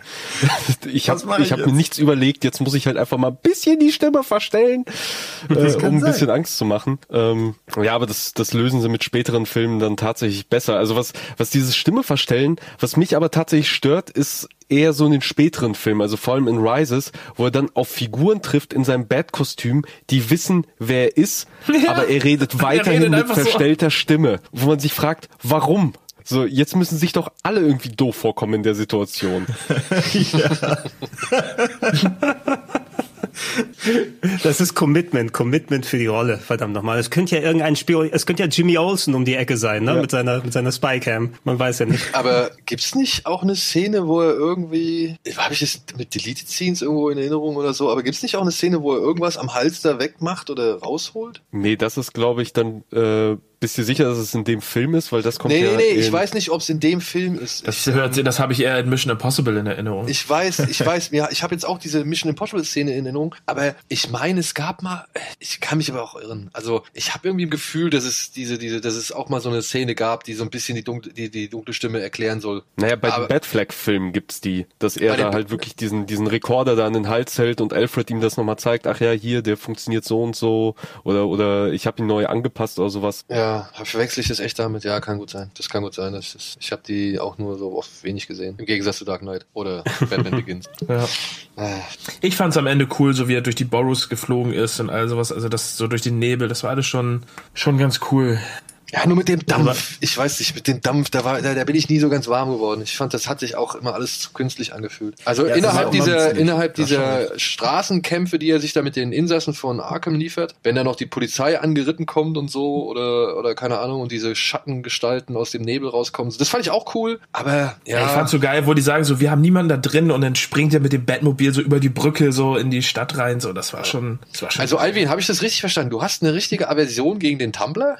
Nee, nee, nee, nee. Ich fand nur. Alleine, dass das Ding Tumblr heißt. Ich, ich mag das Ding wirklich. Also ich von den Batmobilen finde ich den eigentlich relativ cool, aber ich fand die Einführung so lächerlich dumm, weil wie gesagt, vorher erklären sie, dass er sich seine fucking Fasching-Maske, die er sich auch einfach erklären könnte mit, ey, ich bin Cosplayer, dass er da das irgendwie über zehn Scheinfirmen macht und dann selbst zusammenklöppelt, aber halt den, den, den Batpanzer, den jeder sieht, so und den sich nicht jeder leisten kann, äh, so den holt er halt einfach aus der Wayne-Garage, so als wenn es halt nichts wäre. Und das fand ich halt einfach nur ein bisschen, bisschen seltsam so oder, oder ein bisschen schwach, äh, wo ich mir denke, ja, komm, da hättet ihr euch vielleicht auch noch was überlegen können oder was ausdenken können, außer diesem coolen Gag. Oh, gibt's denn auch im Schwarz? Aber äh, das Gerät selber finde ich eigentlich relativ cool. Ähm, und es gibt da ja sogar diese, äh, diese äh, Geschichte, dass das Ding ja wirklich so, ähm, so widerstandsfähig ist, also auch in real so widerstandsfähig ist, wie es da dargestellt wurde, weil ich glaube, beim Dreh des zweiten Films gab es ja irgendwie einen Unfall, in dem Nolan sogar selbst ein Ding drin saß, äh, weil er damit wohl eine Spritztour gemacht hat und irgendein Anwohner, der wohl gerade auf Drogen war, dachte, die Aliens würden jetzt angreifen und das Ding halt einfach äh, seitlich gerammt hat. Mutig von ihm, ein mutiger Kerl, er hat's für uns alle. Er Was ist alle da auf meiner Passagierseite für ein Auto? Ich ramm's einfach. Das sind die echten wahren Helden. Das für, die für Helden. die Erde. Für Runter die Erde. von meiner Straße, Alien. Runter von meinem Planeten. Ja. Get on my property. Äh, bitte. Nee, ich wollte nur kurz sagen, aber das können wir eigentlich, äh, zieht sich das Thema halt auch durch die ganzen Batman-Filme, wo wir vorhin bei Alfred waren. Ich, also da gehe ich auch vollkommen mit, dass Alfred eigentlich mit die, die beste und wichtigste Figur in dieser kompletten Filmreihe ist. Denn wenn man wirklich mal drauf achtet, was Alfred macht und was er sagt, so und wie er auch auf Bruce Wayne einredet, er ist schon der bessere Batman, weil eigentlich all diese Regeln, all diese Doktrinen, die Batman befolgt, so und auch dieses Gotham ist wichtig und du musst halt an die anderen denken und Batman muss sich halt zurücknehmen und mal einstecken und Batman muss das ertragen müssen. Für alle anderen Mhm. muss es Batman ertragen müssen und sich nicht davon kaputt machen lassen. Das sagt Bruce Wayne nie. Das sagt immer Alfred, sagt es ihm. So. Ja, aber das ist so ein bisschen, muss ich sagen, ah, ich weiß nicht, das finde ich mir leider ein bisschen, ist eher der Inszenierung und dem Schreibstil eines Christopher Nolans geschuldet. Weil das sind für mich schon typische, also inzwischen typische Nolan-Dialoge, dass da immer noch mal so einer, so einen Satz reinbaut, der sich zwar anhört wie, ja, könnte auch irgendwie gesagt sein, aber eigentlich ist es nur Erklärung für den Zuschauer. Ja, Es, ist, es ist halt, ja, aber das ist, aber es ist ja trotzdem stellvertretend für die Figur. Also d- das, was ich sehe, auf jeden Fall auch das, was Alvin sagt. Also es ist auch nicht so, dass jetzt der Bruce Wayne in den Filmen eine super intelligente Rolle immer macht. Also der, der, der ist halt immer so wie so ein, wie so ein, wie so ein dummes, itziges Kind, was halt von seinem Butler immer noch erzählt sein muss. Also es zieht sich ja bis nach Dark Knight Rises. Also, also so hart wurde der jetzt halt auch nicht gebumst, dass er sich sieben Jahre in sein, in seinem Haus einschließen muss. Vor allem das, das nicht töten und so, diese Regeln, diese Batman-Regeln, okay, geschenkt, dass man, dass er sich da natürlich nicht immer dran hält, das tut er auch tatsächlich in den Comics nicht, äh, nicht wirklich. Also es gibt auch in Comics wohl eine äh, relativ bekannte und diskutierte Szene, wo Batman halt jemanden einfach mal mit einem Kick das Genick bricht, weil du halt wirklich noch so, so einen Knack-Sound so am Genick hast. Ähm, also selbst da kommt das drin vor, aber was diesem Bruce Wayne wirklich fehlt, ist halt auch eine Verbindung zu der Stadt Gotham City, weil eigentlich ist ihm relativ egal. Im ersten Film noch nicht, aber selbst da hat er eigentlich keine richtige Verbindung, weil nach dem Tod seiner Eltern ist er ja weg. Das wird ja auch so gesagt, dass er dann erstmal weg ist, weil er dann ja zur Gerichtsverhandlung erst wiederkommt. So, dann ist er halt für die drei Tage da, wird eingeschüchtert, will den Mord begehen, das, de, äh, kann den Mord nicht begehen und dann ist er halt erstmal wieder weg und kommt dann als Batman halt irgendwie wieder, ist dann halt erstmal da, bis er dann irgendwie zwei Filme später äh, sich wieder wie ein Eremit zurückzieht und die Stadt halt wieder sich selbst überlässt. Also auch, auch diese Connection fehlt halt diesem Bruce Wayne so komplett, neben der Mhm. Tatsache, dass er sich halt als Bruce Wayne auch noch wie wirklich das absolut letzte Arschloch benimmt. Aber gut, Tarnung, geschenkt. Genau, Tarnung. Ich muss nur so tun, als ob ich ein Frauenbild bin und mir alles egal ist und hier mein, mein Oh, Geld. aber das, für das mich war so schlimm lassen. in der ersten Szene mit, mit wo er Katie Holmes trifft, so, äh, das bin ich gar nicht, du, äh, ich, ich tu irgendwie so. Ich denke so, Alter, ja, komm. Also, äh, kauf Mhm. Ich lies das überhaupt nicht. Nee, echt, mit den zwei, zwei Models im Pool zu baden. Bin ich nicht. Macht mir gar keinen Spaß, ey. Ich fand das cool. Da schimmerte noch so ein bisschen der, also da schimmerte schon so ein bisschen der Patrick Bateman äh, durch und das finde ich immer ganz, finde ich ganz angenehm bei bei Bales Performance. So, ich weiß nicht. Ich mag ihn als Bruce, als Batman bin ich da auch ein bisschen hin und her gerissen. Allein aber auch, weil dieses Kostüm mich immer wieder vor eine Herausforderung stellt. Ich finde das erste, also gerade in Batman Begins, das Kostüm, das finde ich Hammer. Ja. Ich mag diesen bulligen Nacken, Ja. diesen Stiernacken, den er, diesen Und dieses geile, schwere, dieses geile, schwere Cape, was so ein bisschen wie Baumwolle aussieht, noch so. Genau, das finde ich dieses, also der hat da so eine richtig bullige, wuchtige Präsenz. Das ist mir bei Dark Knight am Anfang, als ich den das erste Mal gesehen habe, gar nicht aufgefallen, dass der ja irgendwann im Laufe des Films das Kostüm wechselt oder eben halt Mhm. das Kostüm entschlackt wird. Ähm, und da denke ich mir dann auch mal so, gerade gegen Ende, hm, weiß ich nicht, gefällt mir das, gefällt mir das nicht. Bei, bei dem dritten Film war es mir dann irgendwann auch egal. Aber, Aber- ja, Aber er kann sich dadurch halt ab dem Mitte des zweiten Films auch endlich mal so ein bisschen wie ein Batman bewegen, weil in Batman Begins, ja, ich gehe da auch voll mit, also vor allem halt dieses schwere Cape wirkt halt endlich mal, okay, gut, das, das kaufe ich dir ab, das ist nicht einfach nur so ein Lappen, der hinten dran hängt. Aber trotzdem bewegt er sich halt noch sehr hölzern, noch sehr wie halt eben auch in den frühen 90er Filmen die Batmans sich bewegt haben, dass sie sich halt kaum umdrehen konnten und kaum, kaum nach hinten sehen und bewegen und immer mit dem ganzen Oberkörper mitgehen mussten. Machen Äh, Sie nicht darüber auch einen Witz? Äh, Im zweiten Teil, genau. Ja. Deswegen Ach, kriegt sie er ja dann den neuen Nacken Nacken. bewegen. Ja, ja. Und trotzdem hat er in Dark Knight Rises, sieht das, wenn er da gegen die Leute auf dem Dach kämpft, aus, als würde der, weißt du, das ist ja halt auch das Ding. Weißt du, der wird trainiert im ersten Teil, um, um äh, gegen mehrere Gegner irgendwie gleichzeitig zu kämpfen. Du siehst das dann noch in dieser, in dieser ähm, Container-Szene, wie er die alle wegholt und dann spätestens ab The Dark Knight sieht das so aus, als hätte der schon Probleme, alleine mit einem fertig zu werden. So, und das, das ist, das ist halt auch nicht Batman. So, also es ist ja. halt. Naja, aber gut, das wird ja auch ein bisschen, man muss ja bei Nolan fast schon, genau wie fast schon bei Michael Bay, immer so ein bisschen aufpassen, was der einen für Informationen vermitteln will. Die sind ja so schnell wieder vorbei oder die fallen ja so nebenbei, dass, oder, ähm, dass man das ja kaum noch mitkriegt, so, ja. Und ich meine, da gibt's ja gerade bei, bei Dark Knight am Anfang, wo sich Bruce Wayne zusammenflickt und er auch sagt, so, sie können nicht die ganze Zeit so weitermachen. Also ich kann schon verstehen, dass man dann irgendwo nach einer Zeit mit so einem Körper auch nicht mehr allzu agil gegen alle sich zur Wehr setzen. Ja, kann. aber das, ist, das ist, ich finde, das ist halt eine, eine Frage, wie sehr willst du sowas bei so einer Figur eigentlich noch mit reinzählen? Also wie realistisch willst du es jetzt machen, dass jetzt Batman also am Anfang ein paar blaue Flecken hat und deswegen in der nächsten Kampfszene irgendwie wir darauf achten, dass ja eigentlich auch noch sein Knöchel verstaucht ist und er da ja gar nicht mitmachen kann. Also Außerdem- das sind halt so außerdem- Gedanken, die will ich halt auch bei so einer Figur gar nicht haben. Außerdem ist Zeit wirklich ein äh, schönes Stichwort, weil der ist nicht besonders lange Batman. Also zwischen dem ersten und dem zweiten Batman, also zwischen Begins und Dark Knight, das sind halt ein paar Monate, bis maximal, glaube ich, ein Jahr ist er da gerade mal Batman. Ähm, Wenn überhaupt, also er findet ja die Joker-Karte schon am Ende von Batman Begins und es geht ja dann mehr oder weniger. Die gibt ihm Gordon. Genau, richtig. Genau. Und, und Joker ist ja noch kein komplett etablierter Gauner in, in The Dark Knights am Anfang, sondern er, er präsentiert sich ja erst der Unterwelt. Das heißt, ich würde Genau, sagen, zwischen, ersten- zwischen den beiden Filmen liegen vielleicht Wochen maximal.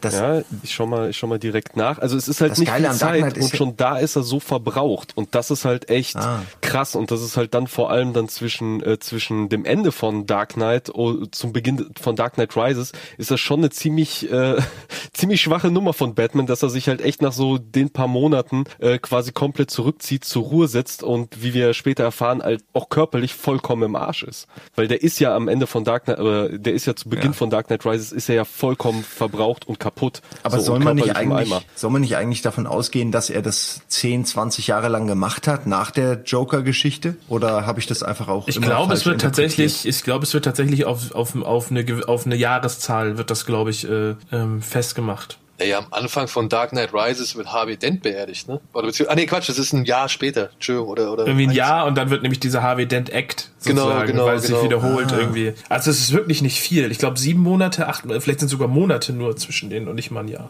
Aber weil auch gerade äh, über Joker gesprochen wurde und ich guck gerade das Intro nochmal vom zweiten und das ist einfach so wahnsinnig gut, wie dieser Charakter eingeführt wird. Das ist meiner Ansicht nach wahrscheinlich die beste Einführung von einem Charakter, an die ich mich zumindest erinnern kann. Außer vielleicht Jack Sparrow. Äh, Die Einführung von Jack Sparrow ist auch fantastisch in Fluch der Karibik. Also Stimmt. wie er da auf diesem Segel so genau bis zum äh, bis zum Steg. Naja, jedenfalls, ähm, ich meine, ich glaube, das macht den Film so geil. Dieser ganze Anfang und die ganze Art, wie der auch, wie sich's ab da entwickelt, wie, wie, wie einfach mehr als es ist geht wirklich kein Superheldenfilm mehr. Es ist einfach ein, äh, ein Thriller, ja.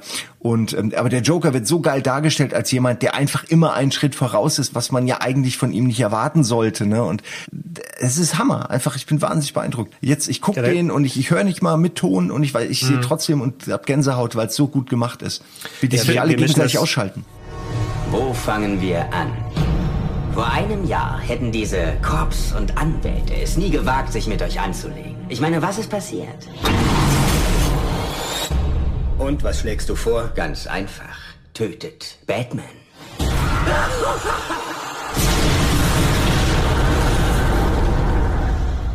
Hier ist meine Karte.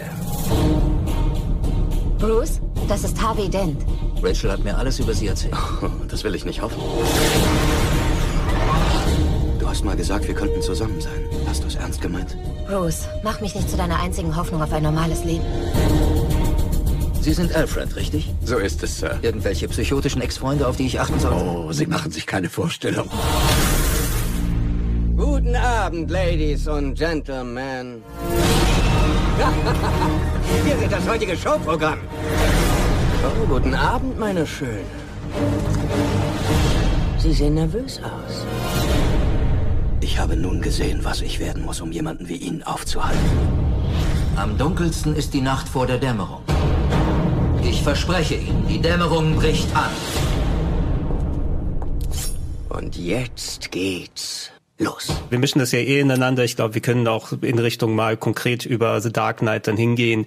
Äh, Im Speziellen ähm, Batman Begins, äh, ich meine im Nachhinein, dadurch, dass die anderen Filme so erfolgreich gewesen sind, gerade The Dark Knight, sieht man dem nochmal ein bisschen im anderen Licht. Ich habe damals immer so ein bisschen Einspielergebnisse tatsächlich verfolgt, weil das so ein bisschen so, so Mini-Hobby, Mini-Interesse gewesen ist. Und äh, Batman Begins, das war kein besonders riesiger Einspielerfolg zu, zu Beginn tatsächlich. Ne? Der hat, Millionen oder so. Ähm, wie viel? Meinst 300 150 oder so? Also äh, äh, in Amerika war aber irgendwie zuerst äh, ganz langsam gestartet vergleichsweise, also unter so typischen X-Men und Spider-Man-Ergebnissen, irgendwas mit 50 oder 60 Millionen Dollar, was für einen Superheldenfilm dann immer so verhältnismäßig weniger ist. Und hat sich so langsam und stetig immer in Richtung 200 Millionen Dollar in Amerika aufgebaut, weltweit. Kann er dann gut in 350 hingegangen sein.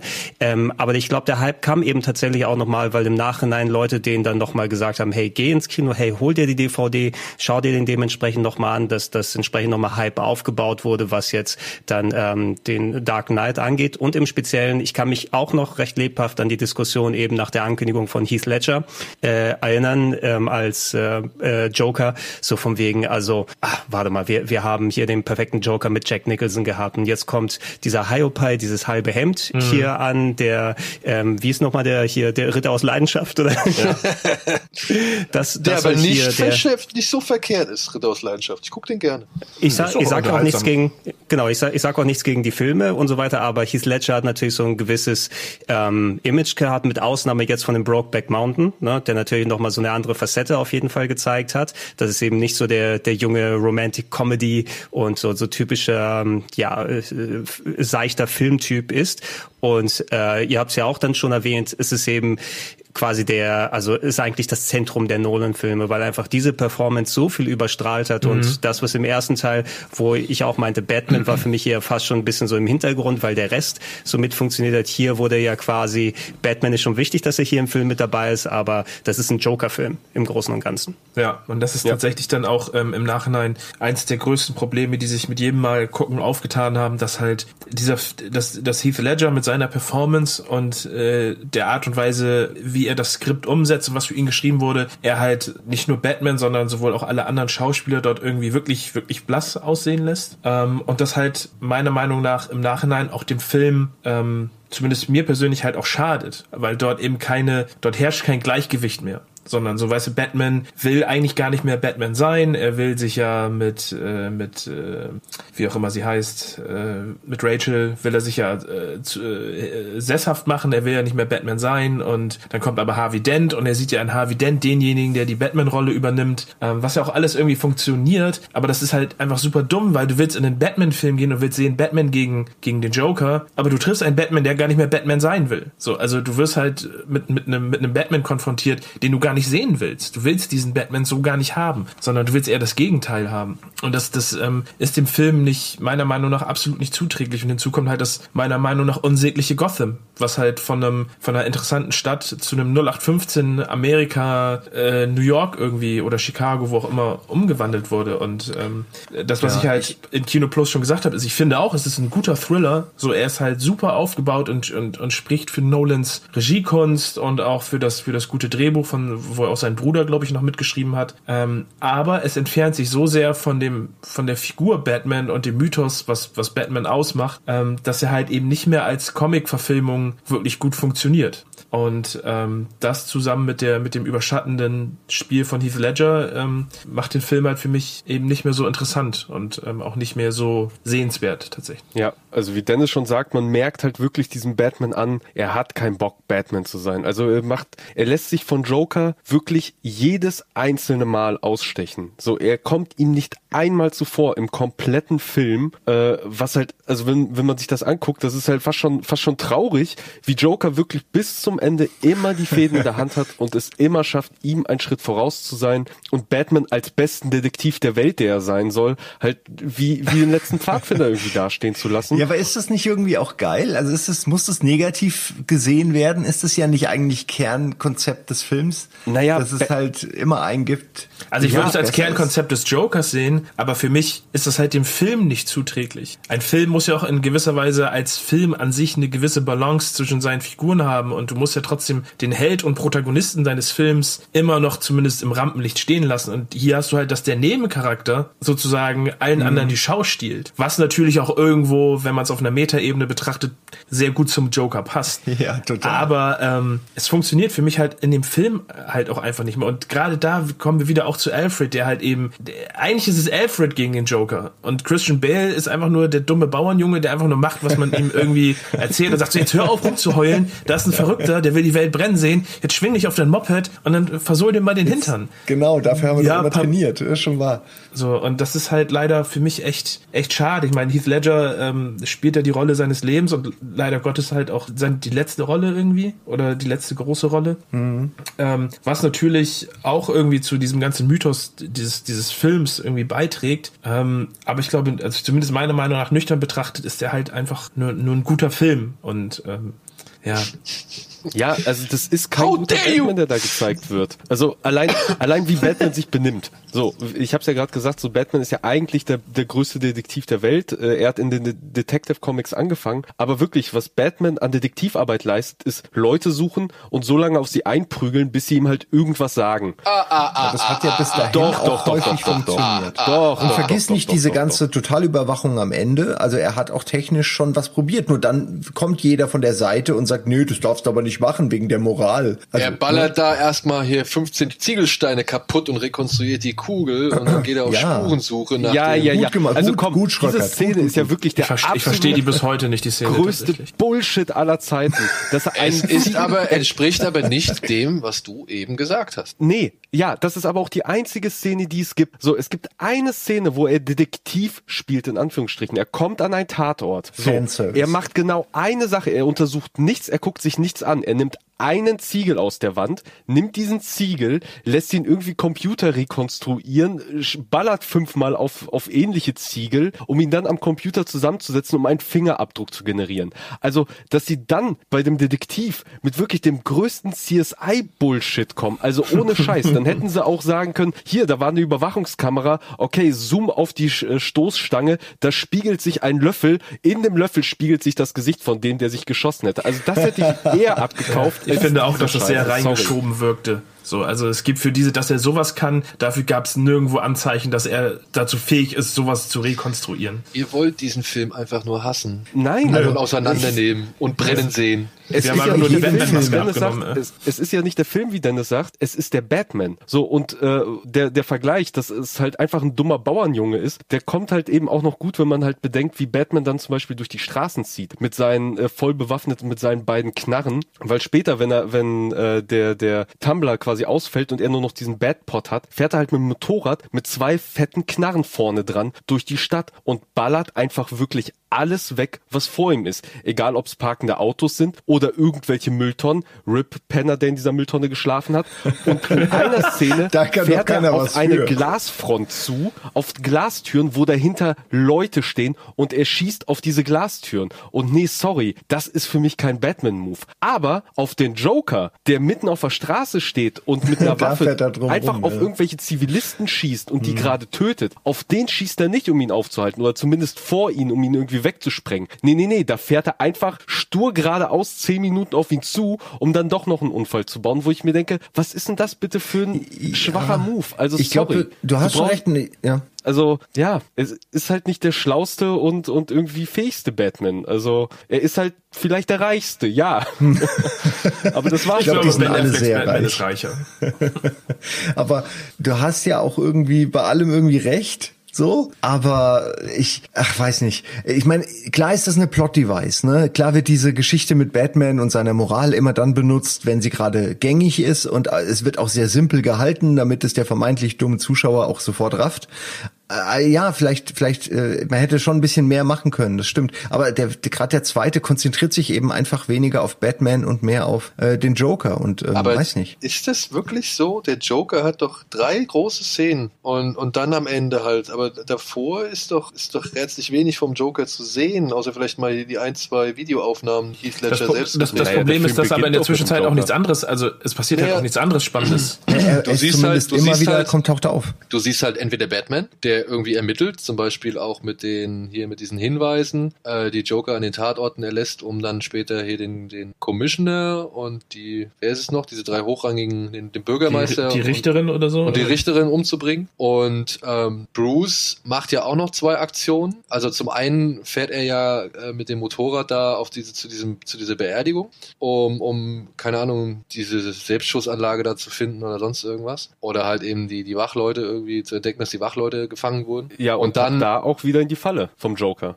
Ja, das Nee, passiert was- was ja wirklich die ganze Zeit. Was Wa- schon. Meinst, meinst du diese, diese, diese Staatsbeerdigung, wo er da hochgeht in das Zimmer und dann geht äh, der Vorhang auf und der Joker ist aber eigentlich einer der Cops, der quasi schießt aus der Mhm. Menge heraus. Genau. Meinst du die Das- Szene? ja. Ja. ja, und da tappt er in die Falle, weil er findet diese Anlage, aber dann geht ja das Fenster auf, ein Schuss löst sich und alle schauen in die Wohnung, wo er gerade steht, neben dieser Knarre und es so aussieht, als wenn er geschossen hätte. Ja, aber und das ist mit alle einer hinter Uhr, ihm her. das ist mit einer, mit so einer Eieruhr oder sonst irgendwas ist das ausgerechnet. Diese Falle wäre sowieso ausgelöst worden, äh, egal ob Bruce Wayne in diesem Raum steht oder nicht, damit nämlich genau das passiert, was alle machen, nämlich da hochballern, weil sie glauben, da oben ist ein Schütze, anstatt auf den Schützen zu achten, der halt wirklich vorne mit dem Gewehr auf Gordon, den Bürgermeister oder sonst irgendwen zielt. Also du meinst, Also- dass Batman quasi da in die Falle ging, ist nur Zufall? Das ist nur Zufall. Also Batman hat halt rausgefunden, dass da irgendwas im Gange ist und kommt halt da in diese Wohnung, zu der zu die, die zu seiner oder die zu seiner Spur passt. Und dieses Ding wäre so oder so hochgegangen, weil es halt eben eine Vorrichtung oder Vorsichtsmaßnahme oder ein Plan oder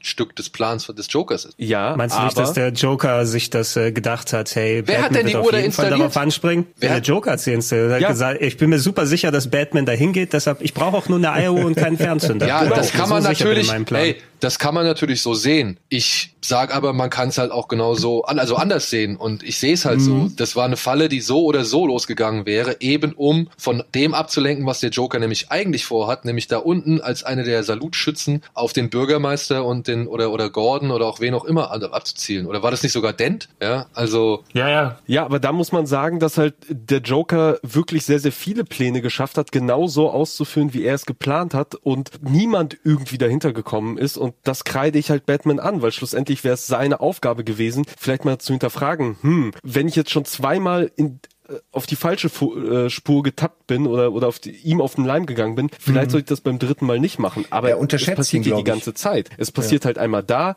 es passiert mit dem Krankenhaus, dass er es schafft, Harvey Dent zu entführen. Es passiert, als er dann vermeintlich gefangen genommen wird, was ja auch sein Plan war, gefangen genommen werden, weil äh, das gehört ja auch alles zu seinem Plan und Batman dann erstmal wegzuschicken. Mhm. Also das passiert ihm eigentlich sehr, sehr häufig, dass genau das passiert, was der Joker da halt geplant hat und es niemand schafft, es entweder zu durchkreuzen, zu durchschauen oder äh, ja, äh, irgendwie irgendwie dazwischen zu funken. Ja, und Ja, das, das würde ja das dafür sprechen, ist, dass finde ich, tatsächlich ist. eine der Stärken des Films, weil es halt eben dadurch halt Batman verwundbar macht und zeigt, ey, der hat auch seine Grenzen und ist doch nicht der allersmarteste und ist auch, auch nicht der allerstärkste oder ihm bringen halt auch die ganzen Millionen und die Gimmicks nix, wenn er in seiner Überzeugung so an seine Grenzen geführt wird. Und das, finde ich, macht eigentlich der Film meiner Ansicht nach ganz gut, dass er halt den Joker so krass und so faszinierend und schillernd macht. Ja, dadurch mag der Batman-Charakter in den Hintergrund get- äh, geraten, verstehe ich vollkommen, aber der hatte den ganzen Film vorher, um halt eben zu glänzen und zu dem zu werden, der er jetzt ist. Und wenn du halt einen Antagonisten hast, ein Held bringt dir nur so viel, wie der Antagonist, der ihm entgegengestellt wird. Wenn du keinen vernünftigen Antagonisten hast, siehe zig Marvel-Filme, dann ist es auch vollkommen egal, was mit dem Held passiert. Und hier einen Antagonisten hinzustellen, der halt echt geil smart ist, geil durchgeknallt ist, also der halt wirklich keinem Konzept irgendwie folgt, der keine Herkunft hat, der keine Geschichte hat, der immer aus dem Nichts irgendwie auftaucht und eigentlich völlig seinen eigenen Plan verfolgt und eigentlich nur die Maschinerie am Laufen lassen will, ja, aus Chaos und, und Zerstörung. Ähm, ja, das ist einer, vor dem habe ich Angst. Das ist einer, für den habe ich Angst. Also beziehungsweise an dessen Stelle habe ich Angst für den meinen Helden. So und Ja, ja, aber wie Dennis halt auch schon richtig gesagt hat, in diesem Fall, ich gebe dir ja vollkommen recht, so, das stimmt ja auch alles, aber in diesem Fall funktioniert der Antagonist einfach ein bisschen zu gut. Weil, wie, wie Dennis halt einfach schon erwähnt hat, du hast halt vorher schon, bekommst du mit, dass Bruce Wayne bzw. Batman halt eh überlegt, so ein bisschen auszusteigen, dass er diese ganze Batman-Geschichte satt hat. Dann kommt halt ein Joker, er schafft es nicht einmal, wirklich nicht einmal auch wenigstens einen kleinen Sieg davon zu tragen gegen den Joker. So wenigstens einmal irgendwie als Held Ja, dazustehen. es, es, es, es, ist, es ist ja sogar das, was der Joker ihm vorhält. Gerade diese Situation, wo, wo er sich stellen will, wo Batman sagen will, er ist Batman, dass er ja Harvey Dent den Vortritt sozusagen lässt. So, er lässt, der Joker sagt, du hast drei Leute sterben lassen und wolltest Harvey Dent deinen Platz einnehmen lassen, bevor du dich gemeldet hast. So, das ist halt super schwach. Ja. Das hätte Und- kein Batman hätte das so gemacht. Und im, im Nachhinein, wenn du dir dann den dritten ansiehst, siehst du das, dass dieser Held eigentlich nicht durch diesen Antagonisten verwundbar gemacht wurde, so und so ein bisschen geerdet wurde. Nein, er wurde durch diesen Antagonisten vollkommen vernichtet. Ja, das so. stimmt. Am Ende gibt es halt Batman einfach nicht mehr und der Joker hat schlussendlich gewonnen, weil er diesen Menschen einfach komplett gebrochen und vernichtet hat. Ja, ist doch und geil. da muss man halt echt sagen, Ja, ist doch eigentlich geil, oder? Ich meine, ist das nicht die Also jetzt mal ehrlich, Story-Arc? Freunde, was wollt ihr? Ein Batman, der Mr. Freeze in die Zelle zu Uma Thurman schickt, um sie einfrieren zu lassen, oder was? Also ich meine mal ehrlich, was hatten wir denn für einen du Vergleich? packst, du, Aber packst da, du Alfred- packst da jetzt schon ein, Ex- ein Extrem aus. Ja, und okay, aber Alfred- ey, ey, der Bruce, der Bruce Wayne oder beziehungsweise ähm, Nein, er hätte ja einfach, er hätte ja in Dark Knight Rises einfach weitermachen können, als der Gejagte, der er ist, als der Anti-Held. Genau. Aber was macht er? Er zieht sich in sein Haus zurück und pinkelt in Gläser. So, weißt du? Das macht er halt. Das ist eine schöne ja, natürlich, der, der, der, der, Ja, der. Joe, der, den, Jetzt sind den wir aber bei Dark Knight Rises, der nie geplant war, ne? Das machen wir übrigens heutzutage auch jetzt alle. So, also klar, natürlich hat er ihn gebrochen, aber aber du musst ja die Geschichte, du musst ja die Geschichten alle schon zusammen sehen, so, weil du kannst ja den Film nicht enden lassen, indem der Joker gewinnt. So, es muss ja weitergehen. Und das passiert ja, er haut vor den Polizisten ab, die finden Harvey denn tot, was halt auch einfach mal super dumm von der Polizei ist, selbst wenn Gordon da ist, zu behaupten, Batman hätte Harvey Dent getötet, weil man hätte es einfach so erklären können, indem man diese Leiche sieht und sagt, Alter, der Typ ist halt verrückt geworden und das war Notwehr. So, das hätte man ganz einfach erklären können. So, dass Batman auf einmal der Böse ist, nachdem er auch irgendwie gegen den Joker gekämpft hat, ist halt auch lazy writing, muss man auch so sagen. Aber- Okay, ja, pass auf. Ja, okay, erzähl du erstmal fertig, aber dann würde ich da gerne zwei Sachen ja, und, einhaken. und dann wäre halt der Film zu Ende gewesen und dann hätte es, hätte es weitergehen. Er hätte einfach Batman bleiben können. Dann wäre er der Batman, der wirklich nur noch im Dunkeln agiert, der dunkle Ritter, der irgendwie über die Gesetze hinaus agiert, aber hat er nicht gemacht. So, er hat seine Freundin verloren, er hat einfach alles hingeschmissen. So, er hat sich super in seinem Selbstmitleid ergeben, er hat nicht weitergemacht, so, er hat den Joker halt einfach gewinnen lassen am Ende trotzdem. Ja. Ja, weil er aber auch verliebt war. Also es hat auch bei ihm diese diese Romance-Geschichte hat ja irgendwie auch meiner Ansicht nach un unnötigerweise, aber hat ja einen Impact auf ihn auch, ne? ja, Und aber Dennis, wie oft war Batman schon verliebt? Der ist ja in jedem Ja, du, Film ich find's in auch blöd. verliebt. Da brauchen wir gar nicht. Ich hasse es auch. In allen Filmen hasse ich diese Romantic Interest Geschichte. Ne, weil die ist wirklich unnötig und man kann es in jedem Film muss dann doch noch eine Frau oder irgendein, irgendeine Person äh, auftauchen, in die man sich dann verliebt. Was soll denn der Shit? Es ist doch nicht nur Liebe ist nicht so wichtig. Geiler Shit ist wichtig, wie jetzt gerade die Szene, die ich gucke, wie der Joker mit den Kriminellen redet. Das ist die beste Ja. Szene in dem ganzen Film. der Look, uh, how about a, a magic trick? I'm gonna make this pencil disappear. Und es ist so gut gemacht. Gell? Man kriegt schon Gänsehaut von diesem schlechten Rezitieren. Das, das ist einfach fantastisch. Mann. Tada! Wie der einfach alle ownt. Deswegen sage ich ja, es ist sein Film. Nicht Ja. nur, weil er das schauspielerisch einfach allen, alle an die Wand spielt, sondern auch, weil eben Batman nichts drauf hat. Die Kriminalität von Gotham einfach banale Gauner sind, total unvorbereitet für jemanden, der so crazy ist. Und dann verbrennt er auch noch das ganze Geld. Im Grunde rettet er Gotham. Er sorgt dafür, dass das dass das Krimi, dass die Kriminellen weg sind. Am Ende sind die Kriminellen arm. Deswegen hat Batman ihn genau, am das Ende auch nur Batman nicht geschnappt. hingekriegt. Batman hatte nämlich Angst, dass Joker der neue Held wird und deswegen hat er ihn nur ausgeschaltet. Ey, ich sag's euch, eigentlich, also es gibt so dieses eine Video auch, glaube ich, fällt mir gerade ein. Ähm, ich glaube, es ist Film Theorist oder so, wo sie halt darüber reden, dass eigentlich Joker der Gute ist. Also dass Joker quasi der Chosen One ist, der der Gotham äh, be be befriedet. Was natürlich mit dem dritten Teil nicht passt so, aber am Ende sind die Kriminellen arm und sind meistens tot. N Nicht nur arm, sondern äh, mit den mit dem mit den Booten, äh, die er ja äh, verkabelt, also mit Bomben verkabelt, wo halt einmal die Zivilisten drauf sind und einmal die Gefängnisinsassen, beweist er ja sogar noch, dass selbst die Gefängnisinsassen moralisch Ja, er- über der alle normalen geläutert. Bevölkerung stehen. Joker hat alle Genial, er geläutert. vereint die. Ja, du hast recht. Ja, aber das bricht ja trotzdem seinen Plan. Er geht, ja davon aus, er geht ja davon aus, dass der, die eine oder das eine oder das andere Boot äh, sich, gegen sich, äh, sich gegenseitig in die Luft sprengt. Und es macht kein Boot. Und das ist das, das zweite ist zumindest, Mal. das ist zumindest das, was man dir im Film suggerieren will. Aber wenn, da mal, Ja, wenn man ihn vielleicht hätte nee. länger leben lassen, hätte er vielleicht was anderes Ich weiß es nicht. Ich weiß nicht, ob man mir das im Film nur suggerieren will, ob das oder ob das nicht schon ganz begründet ist. Ich will nicht sagen, dass dieses, dass dieses Drehbuch irgendwie äh, einen Fleißpreis gekriegt oder sonst irgendwas. Oder ich will nicht auch an, ich will auch nicht abstreiten, dass hier und da Sachen faul gemacht werden. Aber zum einen, das Thema mit der Liebe ist eine Sache, die der erste Film schon aufgebaut hat. Denn schon im ersten Teil äh, deutet Bruce Wayne eine Zukunft mit, mit Rachel an, auf die er sich freut, auf die er hofft, die er hoffentlich irgendwann mal einnehmen kann. Das greifen sie halt im zweiten Film aus. Und er sucht ja halt ein besseres Symbol als Batman für, für, für Gotham. Ja? Und er hofft ja wirklich darauf, dass es Harvey Dent ist. Und Harvey Dent beweist es ihm ja einmal schon, indem er sich freiwillig auf, die, auf der Pressekonferenz als Batman out. Ich weiß nicht, ob das irgendwie ein Plan war, den die beiden miteinander verfolgt haben, oder ob das einfach wirklich Zufall war. Ich meine aber in Bezug auf eben das Finale, dass es halt so eine Zufallsentscheidung ist, mit der Mo Nolan irgendwie sagen möchte oder David S. Goya irgendwie sagen möchte, ey Leute, es muss nur einen Guten geben. Das reicht, um Leute mitzuziehen, Vorbild zu sein und ein Gutes zu Und das greifen sie halt meiner Ansicht nach am Ende im Finale eben mit der Bootszene wieder auf. Und das ruiniert den Plan des Jokers. Ja, jeder kann Und das das ist eine sein. Komponente, die der Joker, die einzige Komponente, die der Joker irgendwie nicht so richtig mit einbedacht hat, dass es halt immer noch die Entscheidung gibt, sich für das Gute zu entscheiden. Also, dass man immer noch die Wahl hat, ob man jetzt wirklich den, ja, den Zünder zieht oder den, den, den Schlüssel Naja, dreht er glaubt halt nicht, immer. dass die Leute so, er glaubt halt nicht, dass die Leute Genau. so sind. Er glaubt, Er wenn man, wenn man die Line losmacht, dann fallen sie übereinander her. Das ist Aus sein seiner Glaube. Sicht. Das ist übrigens dasselbe Motto, was in Dark Knight Rises auch nochmal ausgepackt wird.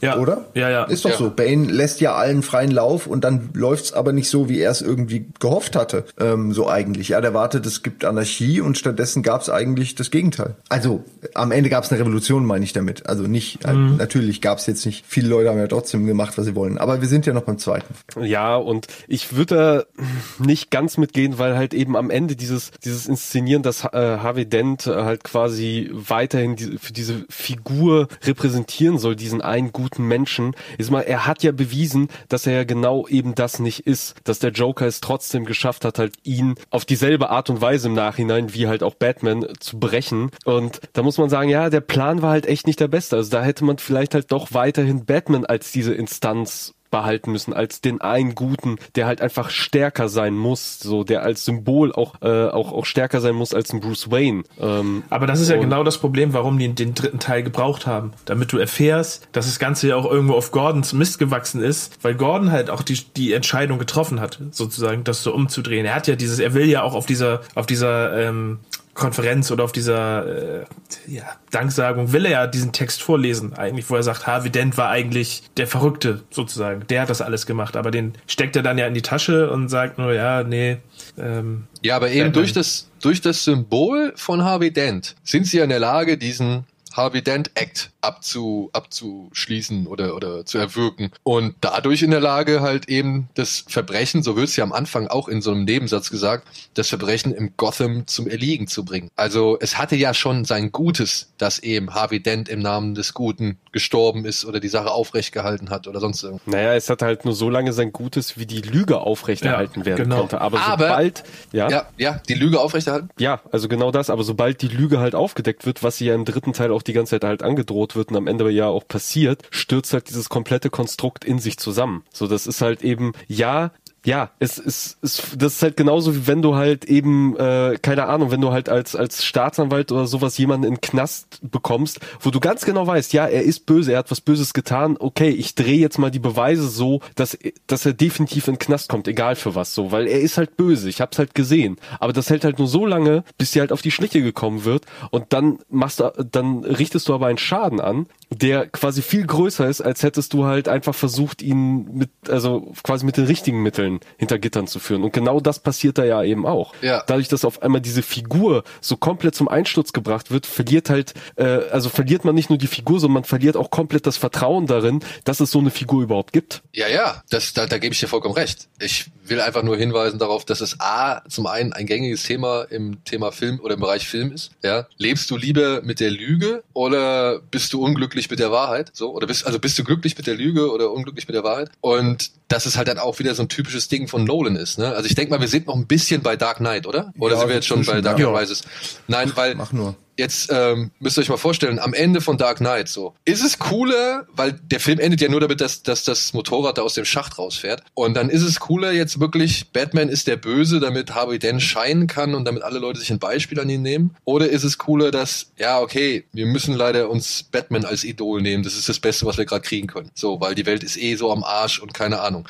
Ähm, dieses Ungewisse, ich meine, vielleicht könnt ihr euch erinnern, am Ende von Inception macht Nolan genau das Gleiche. Ja? Ist es jetzt nur ein Traum? Ah, ja. Ähm, also dieses, dieser erste Eindruck, den er da suggeriert, obwohl es ja total eine Finte oder eine Falle ist, wie man ja inzwischen weiß.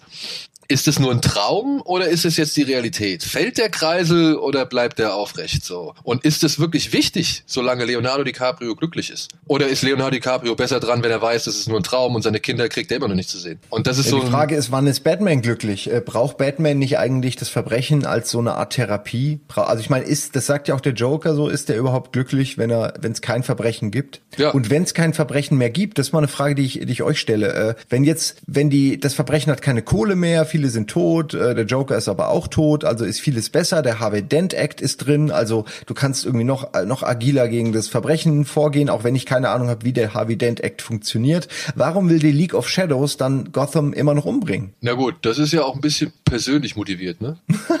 Jetzt, jetzt muss die arme Stadt für Batmans Sünden irgendwie herhalten, oder wie? Ja, also Ta Tanja Al Ghul ist ja, sagen wir mal so, die ist ja nun auch nicht gerade die äh, gesündeste im Geist. So, also die, ähm, die hat, die wird da schon ihre persönlichen Motive ähm, sowohl auf Batman als auch auf die Stadt projizieren und auf die Wayne-Familie. Ne? Und wenn man sich erinnert, sagt Ras Al Ghul, wir haben schon seit Jahrhunderten versucht, Gotham zu erobern. Es hat beim Ah. ersten Mal nicht so ganz geklappt, dann haben wir den Kapitalismus erfunden und jetzt funktioniert es so langsam. Oder irgendwie sowas, Kapitalismus oder irgendwie sowas sagt er.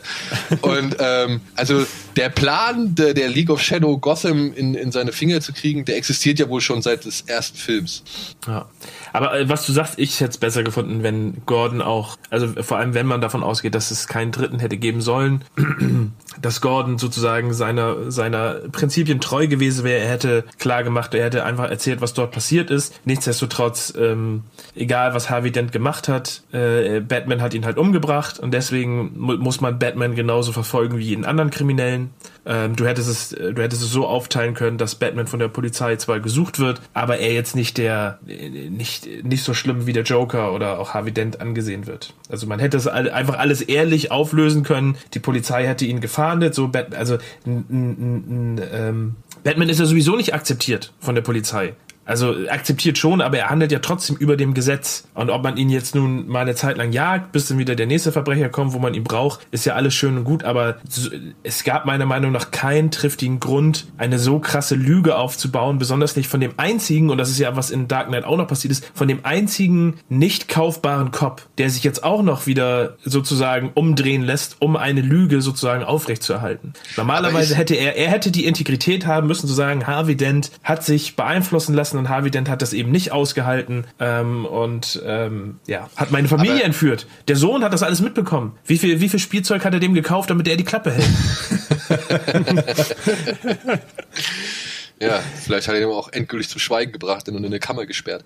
Aber ist es nicht, also ich meine, ich, ich kann ja verstehen, dass man sich davon nicht angesprochen fühlt, aber ähm, seht ihr denn trotzdem diese ganze, weiß ich nicht, diesen ganzen Kulturpessimismus, den Nolan da in dem Film sowieso an den Tag legt? Also äh, es ist ja einfach so ein Kommentar, auch das mit dem Überwachung. Ich meine, Batman ist, sage ich mal, sieht sich gezwungen, äh, die Stadt komplett zu überwachen oder überwachen zu lassen, um eben den Joker irgendwie halbwegs zur Strecke zu bringen. So, und da steckt doch dieses ganze Dilemma immer, das, das, was das Joker ja auch zum, zum, zum Ausdruck bringt im Krankenhaus, wo er sagt, so, ich bin äh, wie der Hund, der den Ball hinterherjagt oder dem Auto hinterherjagt. Ich wüsste gar nicht, was ich mache, wenn ich Mhm, fange. ja. Und das ist ja das, das Ding so. Also die Welt läuft und dreht sich und dreht sich und dreht sich und du kannst nicht immer irgendwo moralisch einwandfrei sein oder du, es geht nicht, dass du irgendwie nur das eine und nicht das das andere bist oder so, sondern also ich finde, das ist so ein Thema, das sich halt für mich durch den ganzen Film zieht. Das, das finde ich auch insgesamt in Ordnung an sich. Das ist sehr interessant, mal diese ganzen Perspektiven da zu hören ähm, und ähm, insbesondere, wir können ja gleich danach nochmal über Dark Knight Rises dann in Ruhe sprechen.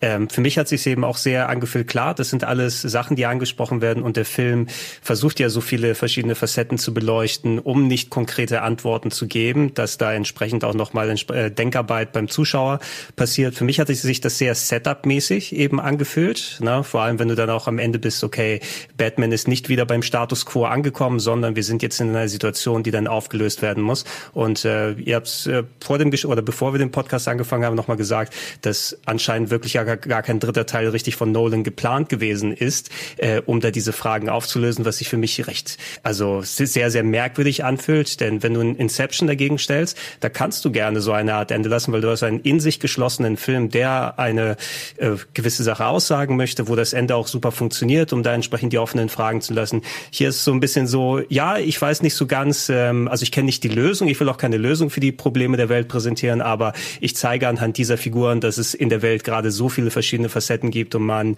äh, diese Probleme alle beleuchten kann. Und ähm, nach mir die Sintflut. So ein bisschen fühlt sich das so gerade an, wie der Film dann zu Ende gegangen ist. So fühlt sich auch der dritte ehrlich gesagt an. Nach mir die Sintflut. Ja, wirklich ein bisschen nachgeschoben. Ne?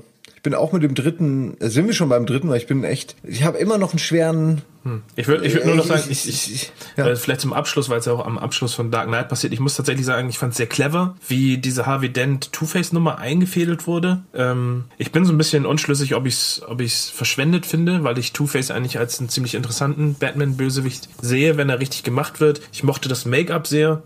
Ähm, die Verhörszene vorher war natürlich, ist natürlich auch, fängt sehr gut an, wird dann am Ende zu einem Meme eigentlich nur noch. Ähm, aber ja, so die Art und Weise des Gesprächs sozusagen zwischen ihm und Joker im Krankenhaus finde ich sehr gut, dass er ihn davon überzeugen kann, was eigentlich fair ist und Chaos und dass sie sich eigentlich relativ ja, ähnlich sind. Ja. Ähm, auch, dass er dann sozusagen in der Bar ist und in dem Auto und mit dem Münzwurf finde ich alles super. Ähm, ich hätte sehr gern mehr, ähm, mehr von Two-Face tatsächlich gesehen im Nolan-Universum. Ja, viel zu kurz. Ich glaube, der hätte, der hätte einen ganzen Film auch tragen können. So, so als Mobboss irgendwie, der auch so ein bisschen noch wie so ein Taktierer funktioniert. Ähm, ja, schade. Äh, fand ja, ich oder, oder er wäre, Entschuldigung, er wäre dann im eigentlichen perfekter äh, Antagonist für den dritten Teil gewesen, weil wir haben ja im zweiten war der Joker der formierte Bösewicht und wir haben parallel die Origin Story vom von Two Face gesehen, der wirklich dann auch wirklich gut äh, beleuchtet wurde mit äh, wie er zu dem geworden ist, was er ist. Aber dann ist er auf einmal komplett aus der äh, aus der Gleichung rausgenommen am Ende und ich habe da auch gedacht, hm, eigentlich soll es doch jetzt erst richtig losgehen, dass wir Two Face mal richtig sehen dann im kommenden Film. Oder ich habe mich ich habe mich tatsächlich immer gefragt, ob das Nolan nicht auch gemacht hat, weil die Existenz von Two-Face in dem Nolan-Universum zu rechtfertigen sehr schwer ist. Weil so wie der aussieht, fühlt sich das an, als hätte er gerade nur noch so viel Energie, um Rache zu nehmen und würde dann einfach sterben. Weil dem fehlt einfach mal die Hälfte vom Gesicht mit, mit offenen Verbrennungen irgendwie mhm. bis zum Mund. Also so eine Figur wie Two-Face, wie sie dort dargestellt wurde, ich fand das halt, das, das fand ich halt wieder cool, weil das wieder so ein bisschen in dieses Fantastische ging, dass so, so jemand wie Two-Face nach einem solchen Unfall überleben und in dieser Welt existieren kann. Das fand ich halt wieder cool. Aber ich kann mir schon vorstellen, dass ja. es für Nolan sehr schwer wäre, das auf Dauer zu rechtfertigen, wie so jemand dort noch rumlaufen ich kann. Ich würde gern anhaken, weil ich glaube eher, dass, also du hast völlig recht natürlich, nur ich glaube auch, dass Harvey Dent sich selbst das nicht lange rechtfertigen könnte. Ich kann mhm. mir vorstellen, dass die Figur Two-Face, die ja Harvey Dent immer noch ist, auch, dass die in einem Wahn, in einem verrückten Wahn angestachelt von Joker durchaus zu dem fähig ist, was man sie auch machen äh, sieht.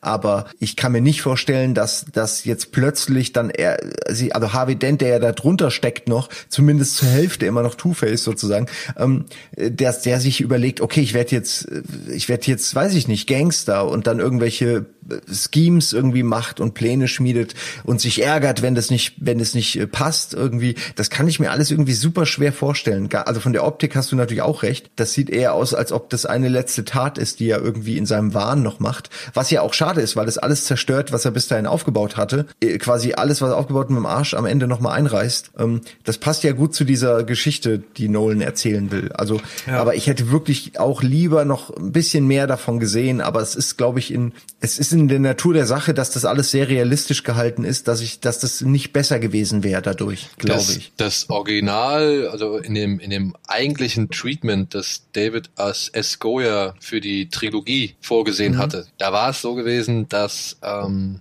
Two-Face im dritten Teil der Hauptbösewichte.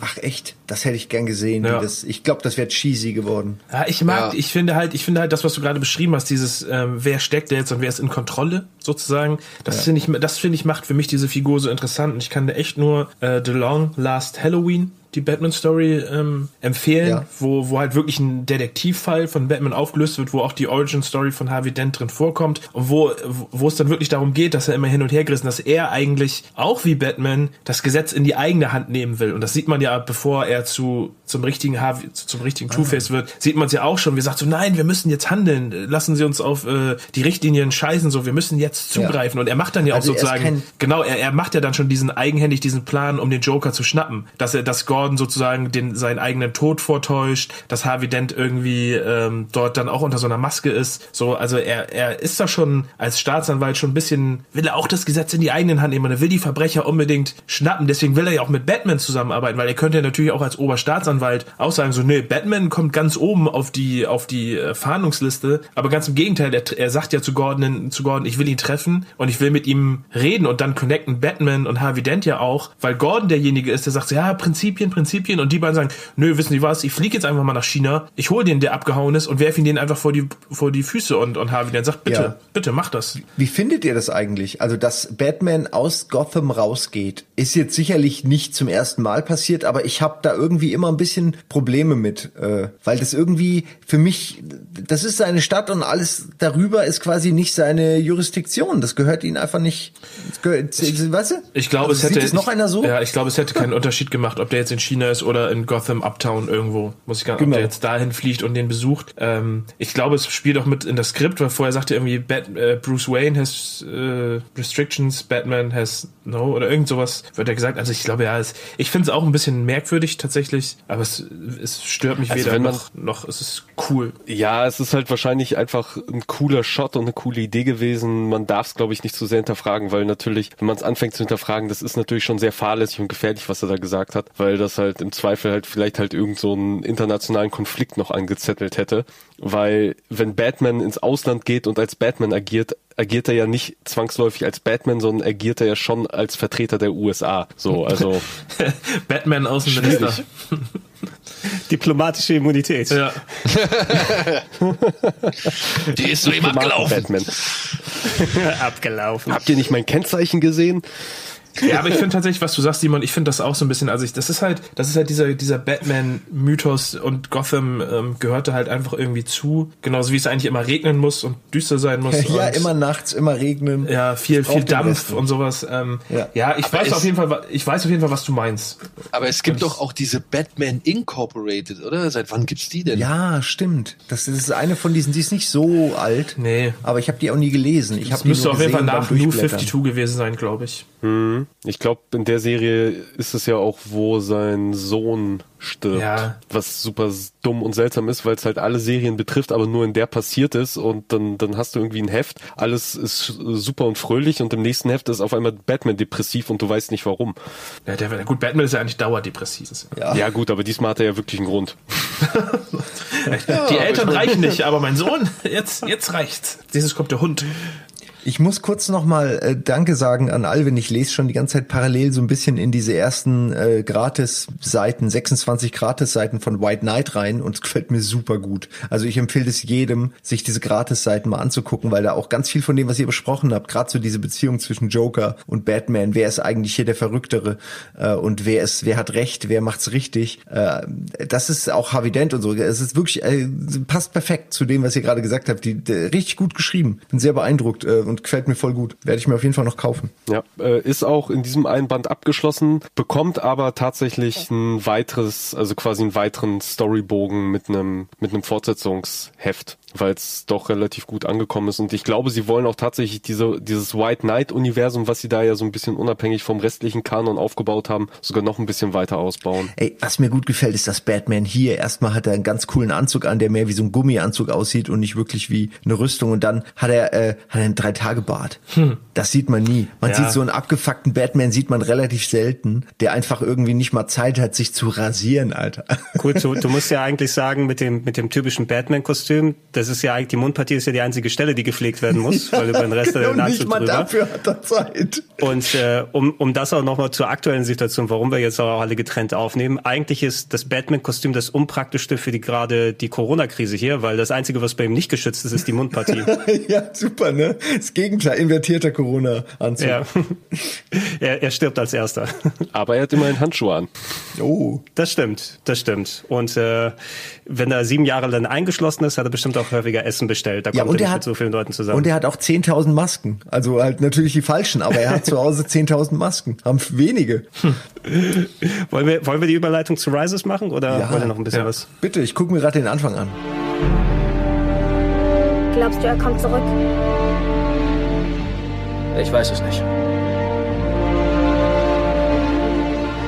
Warum bist du geflohen? Wegen Bane? Du solltest ihn ebenso fürchten wie ich. Ich werde sie nicht begraben. Ich habe genug Mitglieder der Wayne-Familie begraben. Du schuldest diesen Leuten nichts mehr. Du hast ihnen alles gegeben. Nicht alles. Noch nicht.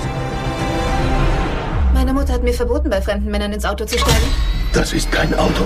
Also, Dark Knight Rises. Ähm, du hast es auch schon mal dann gesagt, Daniel, ähm, ist zu der Zeit passiert, wo sich Nolan noch nicht sicher war, ob er überhaupt dann noch mal einen weiteren Batman machen möchte. Ich glaube, währenddessen wurde dann auch das Inception-Skript geschrieben ähm, und äh, hat äh, dann darauf gehofft, dass er dann eine vernünftige Idee hat, wo dass ihm, ich habe hier auch gerade gelesen, dass ihm, er hat gehofft, dass ihm nicht langweilig würde bei der Produktion und ähm, das war, also das ist eine sehr gute Voraussetzung dafür, so einen Ja. Film zu machen. Ähm, äh, Ja. Gerade weil wir dann ja auch äh, in, in Redaktionskreisen uns so sehr gehypt haben und einfach dann auch so viel Hype im Nachhinein von Dark Knight existiert hat. Ähm, Dark Knight Rises, kann man sagen, dass der eigentlich nur scheitern konnte oder liegt es auch wirklich am Film, weil er einfach nicht die hohen Erwartungen getroffen hat oder das Ideal, was man sich davon gewünscht hat? Weil ich denke, bei vielen ist er hinter den Erwartungen zurückgeblieben. der war halt einfach too much, meiner Ansicht nach. Und er hatte halt dieses große Problem, und das war ja auch Nolans, sag ich mal, Hindernisgrund Nummer eins, warum er diesen Film nicht unbedingt machen wollte, das war halt der Tod von Heath Ledger. Ja, ich meine, du hast ja am Ende dann wirklich die, die, die Knaller-Performance, die dann halt auch noch mit dem Oscar ausgezeichnet wird für einen Comicfilm, ähm, auch wenn Dennis das jetzt nicht so sieht, aber ich hoffe, ihr versteht, was ich meine. Ähm, das, das, und dann, ja, fehlt dir halt alles. So. Und dann kommt Goya noch mit dazu, der dann plötzlich während der Skriptentwicklung sagt, ah ja, komm, ich mache jetzt mal Man of Steel weiter und Nolan holt dann. Nolan holt dann äh, seinen Bruder noch dazu und irgendwie hast du dann so einen Mischmasch, mit dem du da arbeiten musst. Äh, du hast die vor vorherigen Ideen hast verworfen, du kannst jetzt auch Two-Face nicht mehr in deinen Film reinbringen, weil du den hast ja in einem Film entstehen und zeitgleich sterben lassen. Ähm, was willst du machen? Naja, also er hätte, also so viel dazu, er hätte eigentlich aus den, aus den Elementen, die er hatte, hätte er was richtig Geiles machen können. Ja, das, deswegen haben uns ja die Trailer damals so mega gehypt, weil die uns haben, also die haben uns ja schon auf die falsche Fährte gelockt, äh, weil sie ja nur diese Elemente gezeigt haben. Okay, man hat gesehen, du siehst einen kaputten Batman, du siehst, wie Batman gegen Bane kämpft, du siehst, wie ihm der Rücken gebrochen wird, du siehst diesen Schacht, dieses Gefängnis,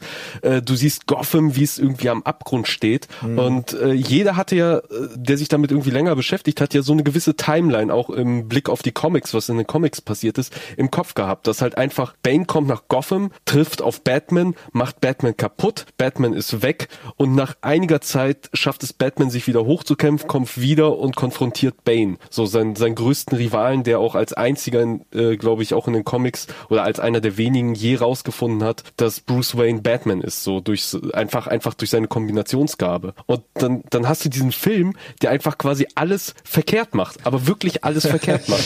Der große Zeitsprung ist am Anfang, wo man sich fragt, okay, warum ist Batman jetzt so ein in, in Gläser pissender Eremit? Äh, Also und vor allem vor allem nimmt er sich, nachdem er ein Jahr lang Batman ist, eine Auszeit von sieben Jahren und am Ende soll man immer noch glauben, so dass die lange, oder? Leute ihn als Helden verehren. Hä? Ist das wirklich sieben Jahre zwischen? Ja, das sind sieben oder acht Jahre. Ich habe hier sogar noch die Timeline offen. So, er war genau ein Jahr lang Batman und dann war er halt einfach für sieben Jahre komplett Ja, weg, nachdem die die Polizei Erklärung- anfing zu jagen. Acht, acht Jahre nach dem Tod von Harvey Dent habe ich hier Ja, stehen. Aber schau mal, ist die Erklärung ist doch das, dass es eben nicht anders ging, oder? Das Ende von zwei erklärt es ja, warum das jetzt so sein muss. Ähm, insofern, ich finde es auch nicht gut, äh, aber es passt, macht im Kontext, finde ich, schon Sinn der Trilogie.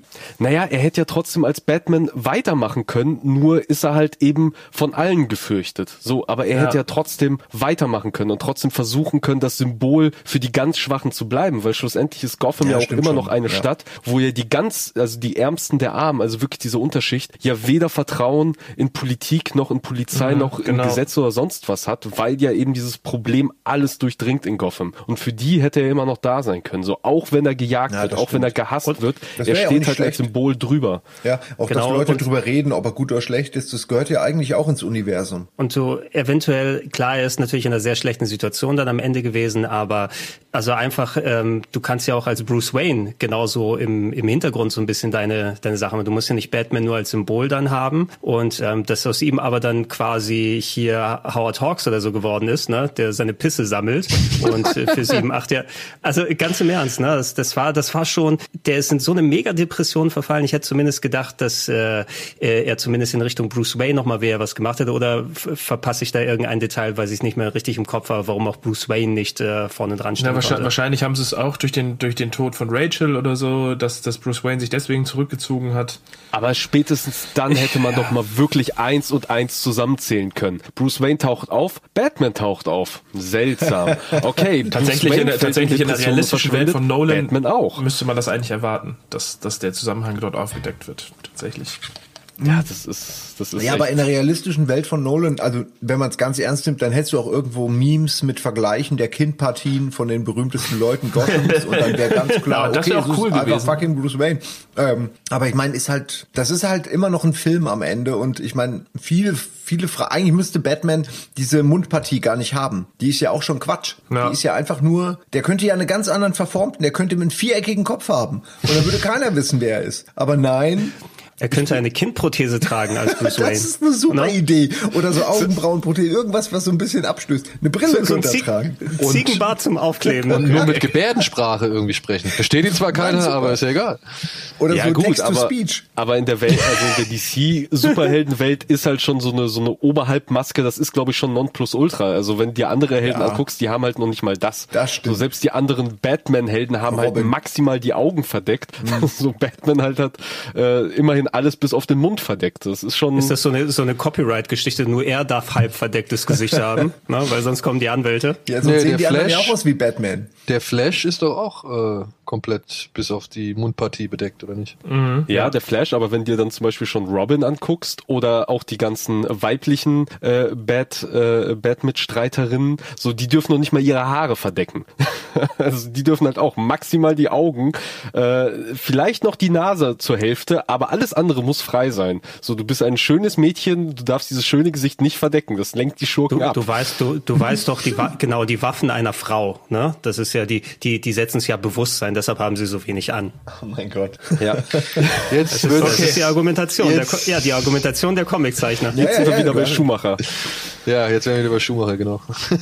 Aber was haltet ihr denn von der Wahl für Bane? Also ich war nämlich erst mega beeindruckt, äh, weil das halt so ein toller Schauspieler ist und dann fand ich aber irgendwie die Performance und alles, außer der Physis vielleicht, fand ich das alles so ein bisschen, hat mich nicht so... Sie haben halt den Ton ein bisschen verkackt. Ja, die, Sti die Stimme auch alleine schon. Also es ist natürlich nur eine kleine Sache im Großen und Ganzen, auch dass er physisch nicht ganz so imposant war für einen Ich meine, er ist schon also, sehr muskulös, aber er ist Genau. nicht 2,50 Meter groß und absurd breit oder so. Exakt, Tom Hardy, die Tom, richtige, Tom, äh, Tom Hardy hat eine, ja, Schwarzenegger zum Beispiel, Tom Hardy hat eine Top-Präsenz aber und und sich entsprechend auch Muskeln aufgebaut und es muss nicht ganz die äh, Nummer, also es muss nicht der Bane aus dem Schumacher-Film sein, der einfach nur Nein. Ballons Ballons in einem Spandexanzug ist, ne, die ganze Zeit. Aber du hast dann eher diesen Vergleich so von der Statur her kleineren Typen, so ein bisschen hier so Kraftprotz aus der Muckibude, weil er kompensieren möchte und dann eben dieses Hey Batman, ich spreche jetzt auf Englisch hier oder ich, Ja. ich habe ihn nur auf Englisch gesehen. Hat er auf Deutsch dann so einen äh, britischen Dialekt oder? Nee, der hat Nö. aber die Stimme so ein bisschen nach oben gezogen, so, ey, Okay. Batman, ich Ja, aber bin der warum? Böse.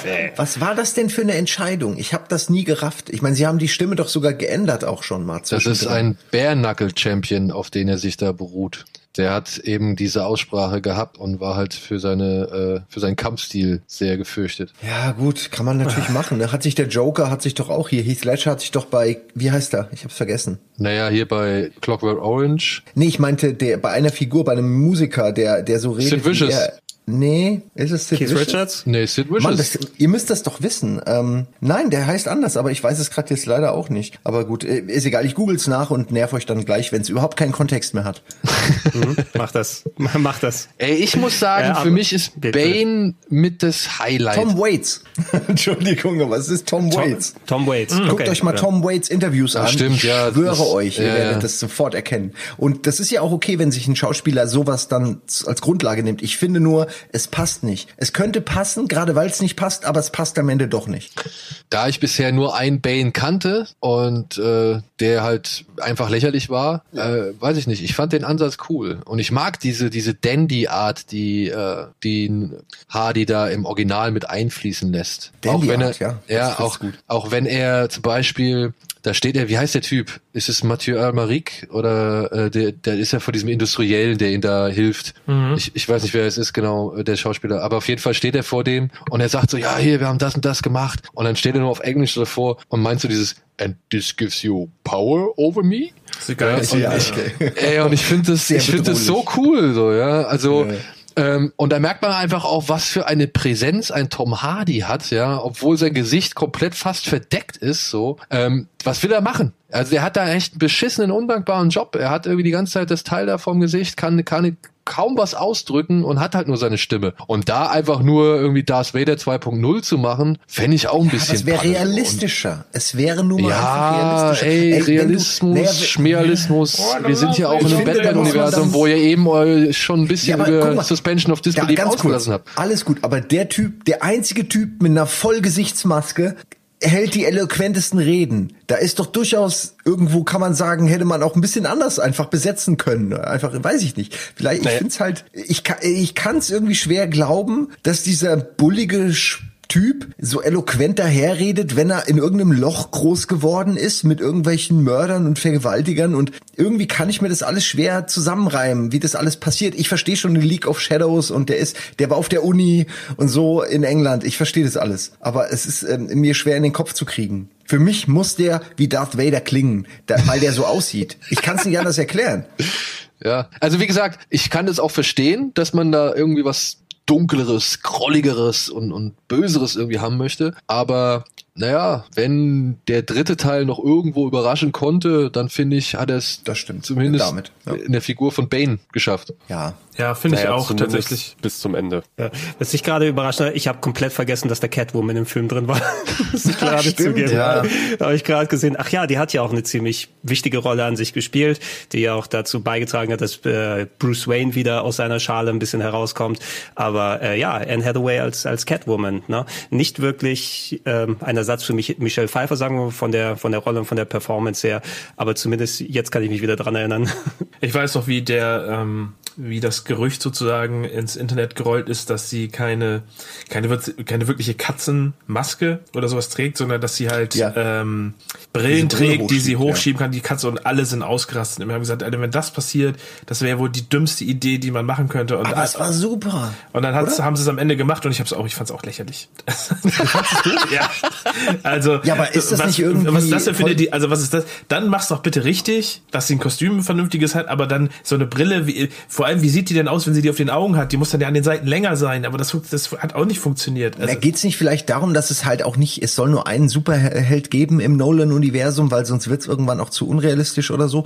Ich meine, äh, Robin ist ja auch ein Cop, äh, also es sind glaubwürdigere Personen, äh, wenn, wenn sie nicht ein Kostüm tragen und einen Namen haben in dem Fall. Nur in ja, diesem aber, aber, Universum. aber, aber gleichzeitig hast du halt auch den, den Typen, der irgendwie sein Leben lang in Schmerzen ist und sich deswegen die ganze Zeit Nark Narcotics durch seine, seine Gesichtsmaske. Ja, das ist halt auch ja. Na, der Bösewicht. Ich stimme dir ja zu, nur das ist halt, guck mal, selbst diese League of Shadows Leute am Ende, die sind auch alle eigentlich gar keine Bösewichte. Es wirken eigentlich auch wie normale Leute. Also. Genau, warum sind die nicht initiiert? Das sind scheinbar auch alles irgendwie nur Söldner. So, ne? Also. Ja, ich weiß also ich mochte Bane auch. Ich mochte auch den Kampf, dass der so komplett ohne Musik irgendwie Moment, kam. Moment, Moment, Moment. Was hast du gesagt? Wieso sind die nicht was? Initiiert. Was meinst du damit? Also Teil naja, also warum genau das, das, also in dem Augenblick, wo Bruce Wayne und Bane ja auch zum Teil der League of Shadows waren, haben sie auch dieses Einatmen der Angst gemacht. So, deswegen sagt er auch, so äh, Theatralik und Angstmache sind alles Elemente der League of Shadows für Nicht-Initiierte, aber mir macht Ja, das haben- nichts. er sagt dann ja haben so, du denkst, äh. Dunkelheit ist dein Verbündeter, aber ich habe die Sonne nicht erst erst gesehen, als ich ein Mann war und so eine Geschichten.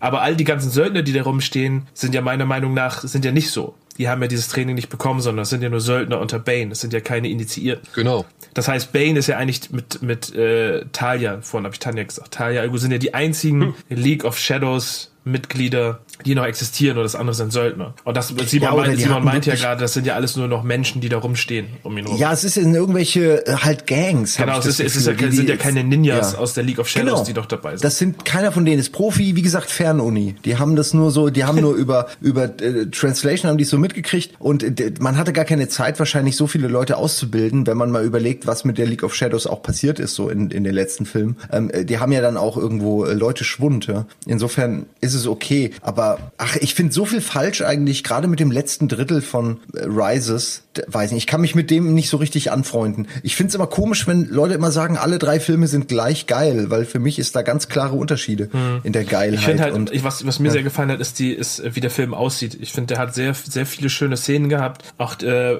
vor allem aber auch in den Trailern halt ähm, sehr, sehr groß rankam. Ähm, wie zum Beispiel, dass, äh, wie diese Panzer durch den Schnee fahren und, und du nur dieses Geräusch von dem Schnee hast. Ähm, und dass äh, Batman Bruce Wayne sozusagen in seinem im, im Krankenbett äh, besucht und du dann so Bane siehst, wenn, wenn, when Gotham is in ashes, then you have my permission to die. Ja, und das ist ja. alles sehr geil gefilmt, auch die, auch die, die Kletterszene. Ich finde, der ist, der ist ästhetisch, ist der halt echt immer noch sehr schön. Das, das ist ja auch, ähm, auch ein, äh, immer noch Nolans Stil und dem seines Kameramanns irgendwie zu verdanken. Aber ja, ich finde den auch, je öfter man den guckt, umso so konfuser wirkt er auch zusammengewürfelt, auch die Entscheidungen, die die Figuren treffen. Ähm, ja, man merkt schon, dass scheinbar erst die Idee eine andere war und dass man dann am Ende noch was machen musste. Aber ich finde auch Tom Hardy macht's gut. Klar, Bane könnte natürlich, wenn man es ein bisschen unrealistischer machen wollen würde, könnte noch größer, noch muskulöser sein.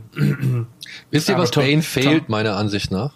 Seine Lucha-Maske? Nee, die, die, so eine Szene wie die Bleistiftszene bei Dark Knight. Naja, aber ist. Ich finde, ja, die sein, sein, Einführung- Kampf, sein Kampf gegen Batman ist ja alleine schon plus, ja, plus stimmt, du hast die, darfst die Einführung nicht vergessen, ne? Dieser, dieser geile Flugzeugabsturz, so, das ist schon. Der, der Flugzeugabsturz ist geil, aber da habe ich nicht so wirklich, weiß ich nicht, da sehe ich zwar die, die Ja. Konsequenz und die Absicht und die Willensstärke so, aber ich sehe nicht, wie, wie, was für ein mieses Tier das ist. Da gibt's ja, Ja, diese aber du Szene. siehst halt, du siehst halt, wie genial er ist, indem er sagt, warum sollte man jemanden erschießen, wenn man ihn aus dem Flugzeug schmeißt? Genau, also Bane ist ja kein, also Bane und Joker sind ja nicht, nicht dasselbe. So Joker, wie du sagst, der ist halt ein wildes Tier. So, aber Bane ist ja das, eigentlich eher das Gegenteil, so, sondern er geht halt gezielt und geplant vor. Zumindest eigentlich, Ja. weil was ich diesem Film halt echt nicht verzeihe, ist, dass am Ende ist Bane halt auch wieder einfach nur der dumme Handlanger, was ich super schade und ziemlich scheiße finde und vor allem, wie, wie, wie dieser Film ihn halt wirklich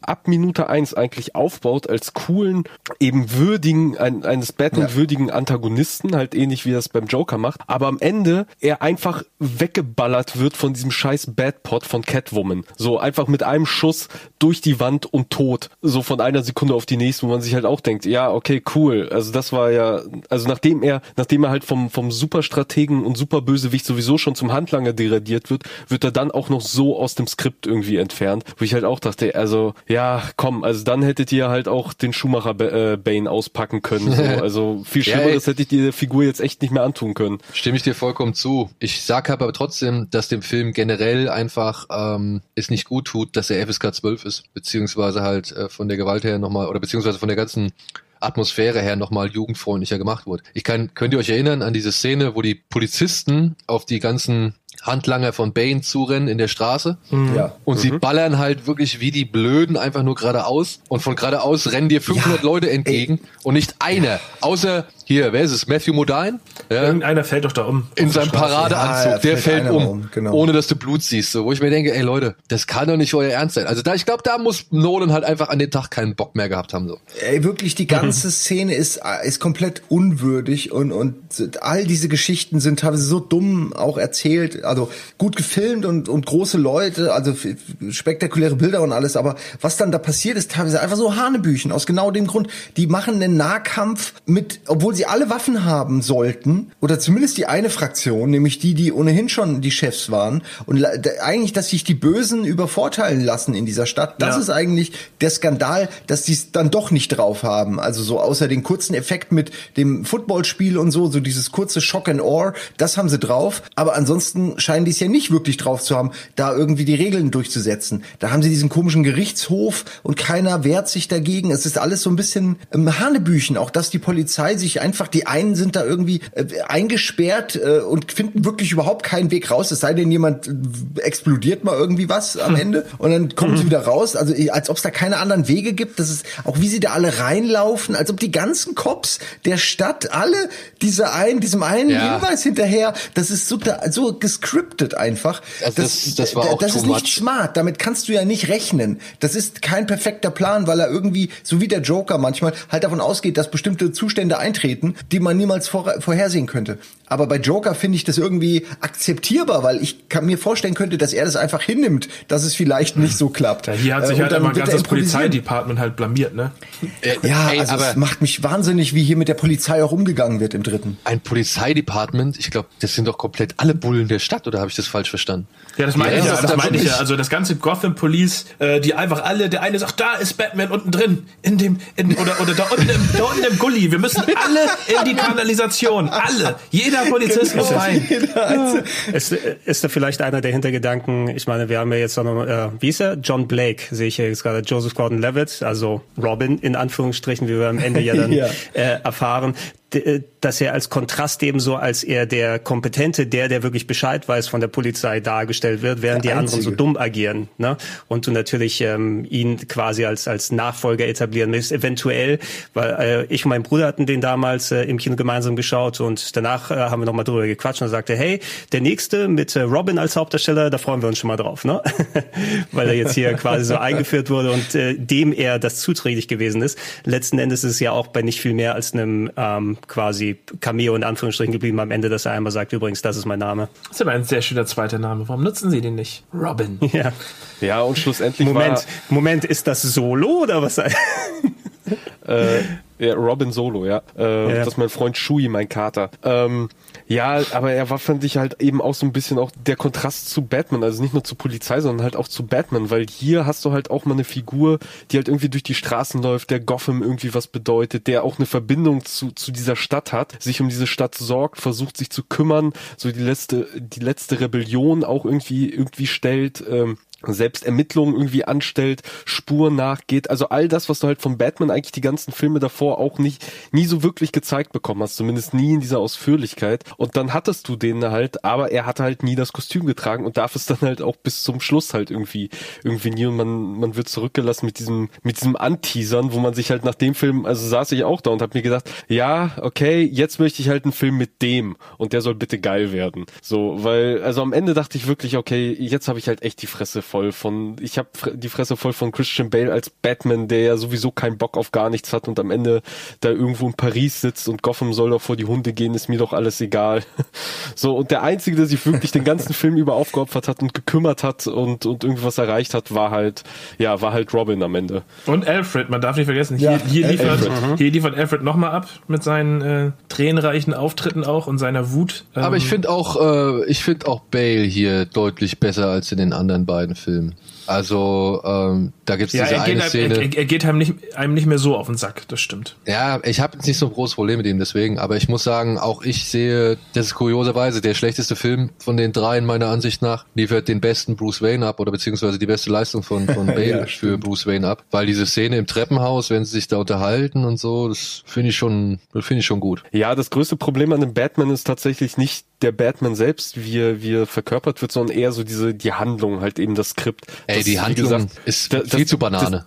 Das, dass, dass dieser ganze Kram mit seiner Auszeit halt vorgestellt wird, weil man hätte es so geil machen können. Bane kommt in die Stadt, bricht Batman den Rücken, verfrachtet ihn, ihn zum Arsch der Welt und Batman braucht halt einfach Jahre, um sich davon zu erholen, sich wieder hochzuarbeiten, im Geheimen irgendwie daran, daran zu arbeiten, irgendwie Bane zu stürzen, diese Stadt zu kommen, die halt mittlerweile komplett vor die Hunde gegangen ist, weil, okay, er hat ihm den Rücken gebrochen, dann hat er ihn wohin verfrachtet? Irgendwie nach, keine Ahnung, irgendwo in die Wüste, in diesen, in dieses Verlies gesteckt. Dieses komische Mega-Gefängnis, das auf einmal da ist. Ja, wo er sich dann alleine rauskämpft, irgendwo wieder in der Wüste steht, mit nichts, kein Geld, kein Proviant, gar nichts. Und dann soll er innerhalb von wenigen, scheinbar Stunden, Tagen nach Gotham wieder zurückgekommen sein, sein Battkostüm geholt haben und als allererstes mit Benzin das Bat-Zeichen auf die Brücke gemalt. Das ist wichtig. PR. PR ist super wichtig. Ja, und gewartet, bis dann irgendwer auf dieses Eis geschickt wird, um ihn retten zu können, um das Bat-Signal entzünden zu können.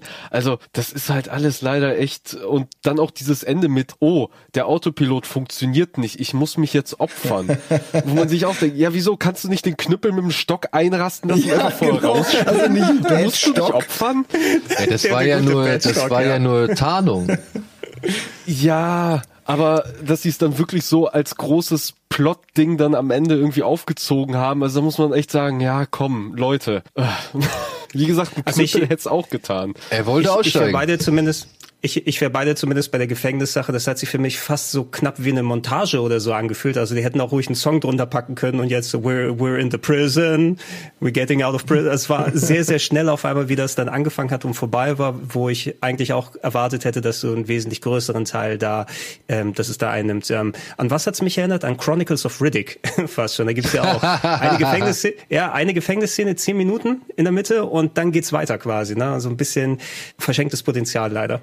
Das haben die ja in Indien gedreht und wollten irgendwie, weiß nicht, also genau zu dem Zeitpunkt, als Osama bin Laden in Pakistan äh, geschnappt worden und exekutiert worden ist, ähm, da haben sie das da gedreht, äh, also beziehungsweise zwei Tage nachdem sie ihn geschnappt hatten, wollten sie eigentlich loslegen mit dem Dreh, was dann halt irgendwie nicht geklappt hat, weil da wohl diverse Alarmzustand äh, ausgerufen wurde an entlang der Grenze zu Pakistan und so weiter und so fort. Und das hat wohl alles nach hinten geworfen. Was wieder halt auch wieder für diesen Film wahrscheinlich spricht, ne? Da sind wahrscheinlich wieder Sachen durcheinander geraten und äh, mussten adaptiert werden und am Ende des Tages kommst du dann mit so einem, ich weiß, wie lang geht der Film? Der geht ja auch ewig lang, 150 Minuten oder noch mehr? Fast drei Der, der ist Stunden, ne? äh, recht umfangreich, aber 164 tatsächlich mit- Minuten. Also, Zwei Stunden 13, ja. Warum Ja, ist ist dieser Film so aufgeblasen? Ich verstehe es halt einfach auch nicht.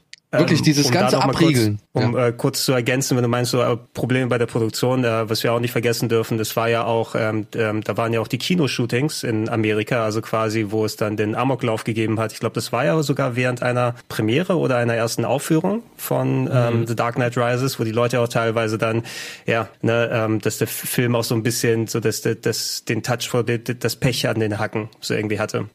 Dabei muss man ja eine Sache mal echt positiv anmerken bei diesem Film. Es ist einer der wenigen Superheldenfilme, der mal diese Konsequenz, also sich getraut hat, diese Konsequenz zu zeigen, ähm, dass genau die Menschen das machen, was, was halt irgendwie dazu führt, wenn man halt zu viele Superhelden erlaubt, äh, sie pro- proben den Aufstand und dass dann halt wirklich äh, die Szenen dafür verwendet werden, um das, das war aber auch wieder so blöd, ey. Ich meine, dann macht Nolan dieses Fass auf und sieht es offensichtlich nicht für notwendig, dieses Fass auch wirklich ja, doch etwas breiter zu bebildern. Aber diese Aufstände, ne, wenn sie da durch die Häuser ziehen und die Leute da rauszerren und so Ja. nach ihren eigenen Vorstellungen irgendwie gut und böse, ja, man sieht diesen Gerichtshof mit, mit Scarecrow irgendwie zwei, dreimal. Oder ist zwei, total plakativ und ganz billig alles irgendwie. aber trotzdem finde ich, ist es ein, ein schönes, ein schönes Element innerhalb dieser Geschichte, weil Ja, ja, aber es wird irgendwie mir nicht glaubwürdig erzählt. Es Genau, es- weil- weil's halt- Comic, es wird wie ein Comic erzählt in zwei, drei Bildern. Okay, ich verstehe, dass das vielleicht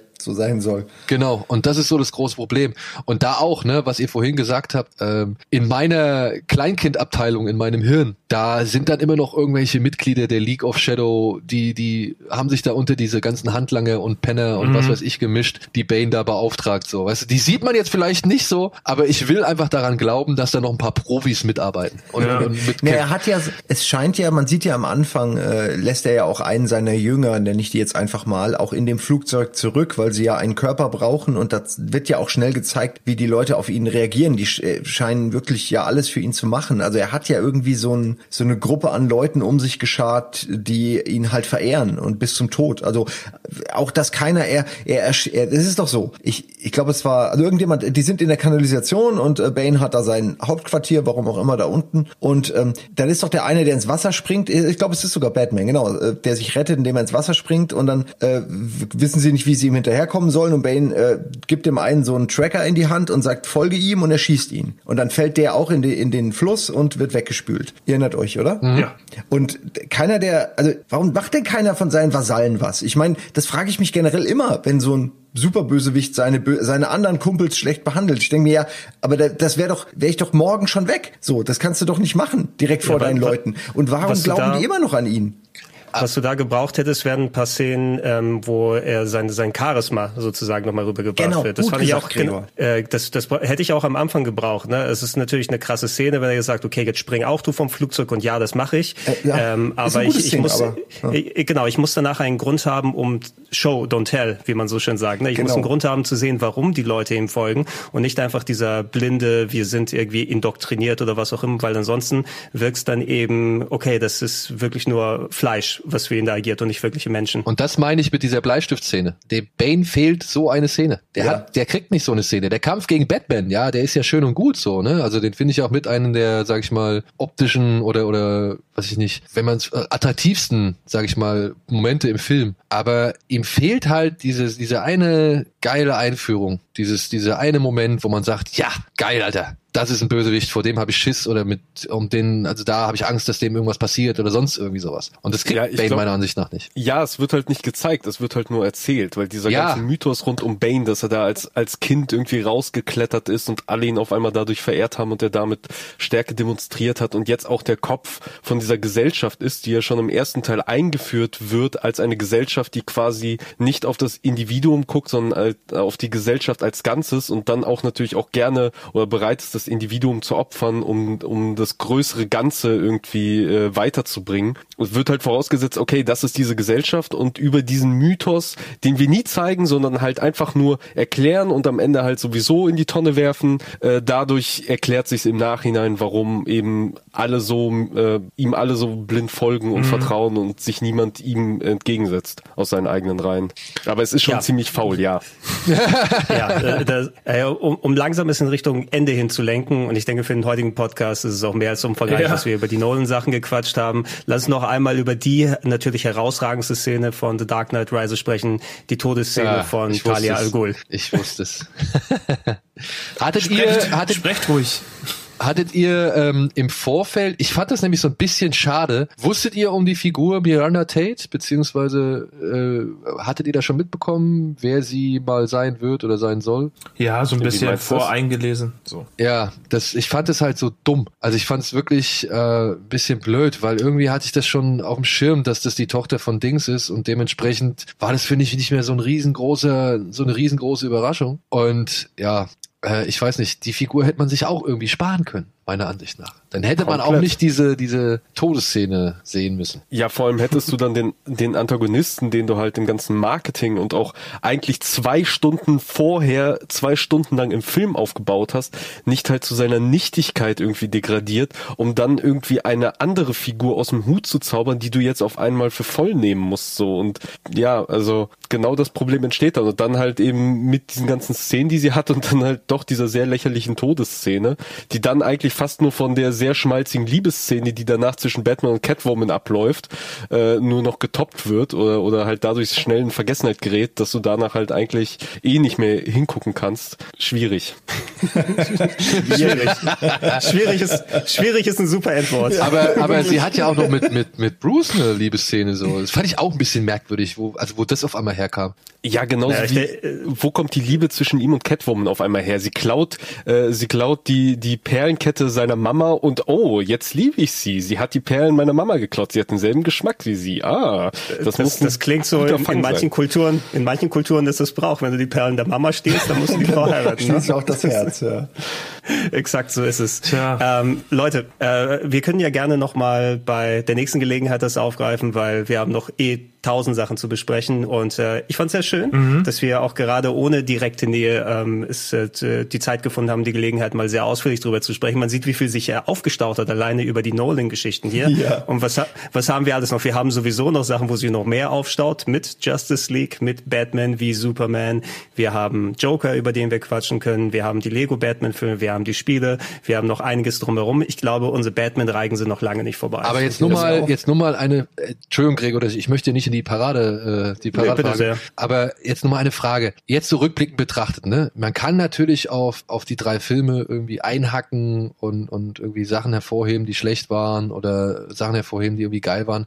Aber jetzt, wenn man so rückblickend betrachtet, so ein Film selbst wie Dark Knight Rises, ähm, seht ihr das immer noch als, sage ich mal, naja, mit der, sage ich mal, Enttäuschung von damals? Oder kann man sagen, naja, okay, wenn ich mir jetzt heutzutage Filme anschaue, ist Dark Knight Rises schon vielleicht doch noch ein paar Klassen höher oder so, wenn es auch nicht viele sind. Also, also es ist Immer also noch. ich, also für mich ist es nach wie vor ein Nolan-Film und ähm, ob ich jetzt nun auch äh, mit Bezug auf Tenet auch das Gefühl habe, dass er sehr Overhyped ist ein böses Wort. Ich finde, er ist, er ist sich sehr, er, er fühlt sich sehr wohl in dem, was er kann, und das spiegelt sich in jedem Film wieder, sowohl positiv als auch negativ. Genau. So, das, die, die Filme sehen immer gleich aus, du hast immer das gleiche Gefühl, dass es irgendwie ein bisschen intellektuell wirkt, es gibt Kniffe, bisschen Fantasie, so und so. Das ist aber immer noch meiner Meinung nach besser als vieles, was der Durchschnitt produziert. Von daher finde ich das, obwohl ein Dark Knight Rises ähm, ja seine Schwächen hat ähm, und wahrscheinlich auch der schlechteste dieser drei Filme ist, ist es jetzt keine Qual, ihn sich anzugucken. So, ich glaube, innerhalb dieser Trilogie ist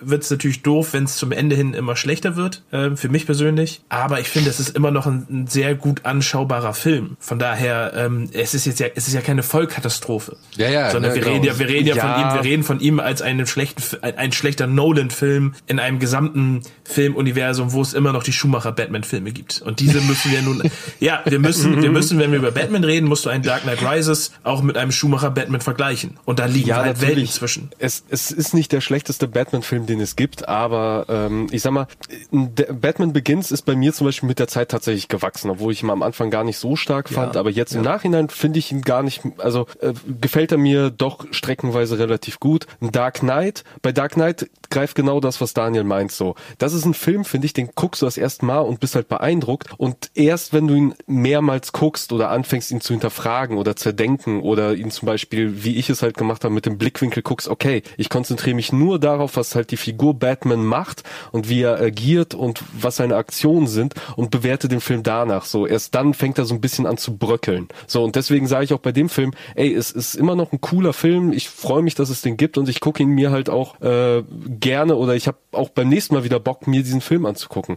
Dark Knight Rises, er beginnt super stark, aber als ich ihn jetzt das letzte Mal äh, vor ein paar Wochen wieder gesehen habe, ich war am Ende, saß ich halt wieder mit einer knallharten Enttäuschung da, weil all die coolen Bilder und all die coolen Szenen retten es bei mir nicht drüber hinweg, dass er halt so am Ende so unglaublich doof wird und halt vor allem auch mit seinen eigenen Figuren so äh, so so unschön einfach umspringt. So da, da vergeht mir tatsächlich einfach der Spaß an dem Film. Und ja, es gibt schlechtere Batman-Filme, aber ja gut, die Schumacher-Filme haben sowieso von Anfang an auf ihre Figuren geschissen. Also den Vorwurf kann man ihnen halt nicht machen. So und hier ist halt ein Film, der schon irgendwo irgendwo am Anfang seine Figuren aufbaut und und sich um sie kümmert, aber sie am Ende halt einfach am ausgestreckten Arm äh, fallen lässt oder verhungern lässt. Und ich weiß nicht, das kreide ich dem Film halt immer noch an. Also ich finde ihn leider immer noch bis heute sehr, sehr enttäuschend. Obwohl, obwohl die Anfangsszene, also wirklich, ich habe das sogar in meinem Chatverlauf noch gesehen, so die ersten Minuten, die erste halbe Stunde habe ich geguckt und ich habe halt echt gedacht, oh fuck,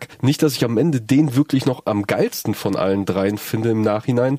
Aber nee, das hat der Film zum Glück äh, zu verhindern gewusst mit seiner letzten halben Stunde. Ich finde, das ist so ein Film, den kannst du nicht einmal so problemlos durchgucken, aber ich finde, du kannst immer gut dran hängen bleiben, wenn du irgendwo mal random einschaltest oder so, weißt du, weil ich mag, ich mag tatsächlich auch, auch wenn sie nicht so, auch wenn sie sich optisch ein bisschen absetzt vom Rest, ich mag tatsächlich auch diese, im Trailer fand ich das damals richtig geil, diese Okay, say can you see Szene Ja. in dem Footballstadion. Ja, das haben sie ja. im Trailer tatsächlich ein bisschen besser inszeniert als im letztendlichen Film. Aber trotzdem mag ich die Szene nach wie vor, auch wenn sie halt nicht so geil aussieht oder auch wenn sie halt irgendwie auch so ein bisschen blöd daherkommt, äh, was das jetzt für eine Bewandtnis da hat. Aber ähm, ja, wenn ich jetzt genau zu dem Moment einschalten würde, dann würde ich erstmal, glaube ich, bis zum Ende hin durchgucken. Hätte ich vorher eingeschaltet, weiß ich gar nicht, ob ich bis dahin gekommen wäre. Wenn ihr versteht, was ich meine. Mhm. Ja, also ich sehe es halt eben ähnlich so. Der hat so seine Momente, aber so, ja, ich weiß nicht, ich, trotz der schönen Bilder, ich, der, der funktioniert für mich halt einfach nicht oder ist halt am Ende dann doch irgendwie bleibt, bleibt Enttäuschung zurück, was ich halt schade finde, weil das schaffen halt die anderen beiden Batman-Filme zum Beispiel, äh, haben die anderen beiden Batman-Filme nicht diesen Effekt. Also zumindest nicht in der, in der Größe. Und ich finde, auch wenn die, die nach, also die, die darauf folgenden Batman-Filme vielleicht als Filme nicht so gut sind, aber ja, zumindest der Batman funktioniert da schon ein bisschen besser. Ja, ich per, ich per se hege keinen Groll irgendwie gegen den Film, aber er war nie eben stark bei mir im Gedächtnis genug geblieben, dass ich den, dass ich wirklich nochmal Bock hatte, explizit den später nochmal öfters zu gucken. Ich habe es mehr so ein bisschen im Hinterkopf, dass er so ein bisschen so die falsche Marschrichtung für äh, Warner dann vorgegeben hat, weil wir waren da ja mitten schon im MCU drin, ne? Und da hat man gezeigt, okay, Superhelden, das kann man auch je nach dem Superheld die Filme entsprechend mit einem anderen Ansatz machen. Und ich hatte mich zum Beispiel sehr, sehr auf dann den Superman-Film gefreut. Und dann, äh, ja, ne, da glaube ich, hat eben der, der Erfolg und die Art, wie nicht nur Dark Knight Rises, sondern allgemein die Nolan-Trilogie aufgebaut war, glaube ich, ein bisschen so die falsche Signalwirkung gesetzt, ähm, in welche Richtung dieser Film gehen kann. Und äh, so ein bisschen, äh, ja, sagen wir mal, WB nicht gut äh, in die Karten gespielt. Ja. Jetzt hatte ich noch einen Punkt. Sag mal, über die ganzen Zeichentrickfilme reden wir beim nächsten Mal dann auch noch, oder?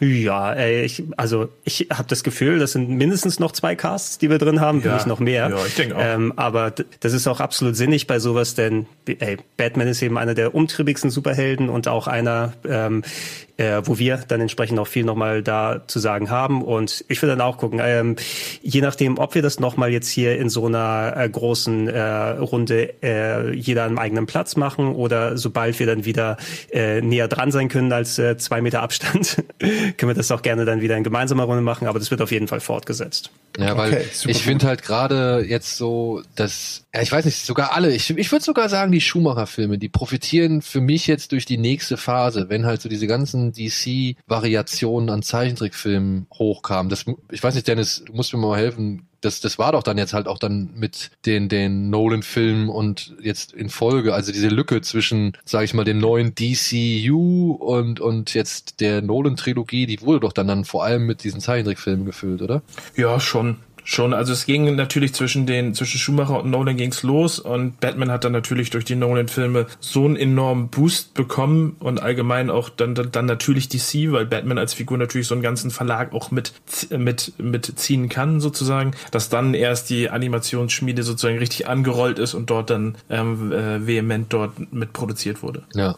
Ja, wie gesagt, da finde ich, da kann man nochmal so ein, zwei interessante Aspekte nochmal ausbreiten, wenn wir dann darauf kommen. Aber das will ich jetzt nicht mehr hier machen, falls ihr jetzt wirklich. Ja, das, ja, das, das machen wir dann in Ruhe. Dann, ähm, ich bedanke mich bei euch, dass ihr euch die Zeit auch daheim genommen habt. Es gibt auch viel zu tun äh, mit dem Ganzen. Ich äh, bedanke mich natürlich dann auch bei euch allen da draußen, die ihr zuhört. Äh, wie gesagt, nochmal vielen Dank für das große Feedback zu den letzten Podcasts und wir werden natürlich dann auch weiter äh, nicht nur Batman besprechen, sondern auch allen anderen möglichen Themen, die dann zusammenkommen. Wieder mal ein paar Gaming-Sachen werden anstehen und ihr wisst Bescheid, alles nochmal gesammelt, äh, nicht nur in den üblichen Feeds, sondern auch auf plauschangriff.de. Dann seht ihr nochmal eine Übersicht, äh, was wie wo alles gewesen ist. Mhm. Ähm, ja, dann würde ich sagen, vielen Dank, Leute, und äh, wir sagen Tschüss. Tschüss. Tschüss. Tschüss.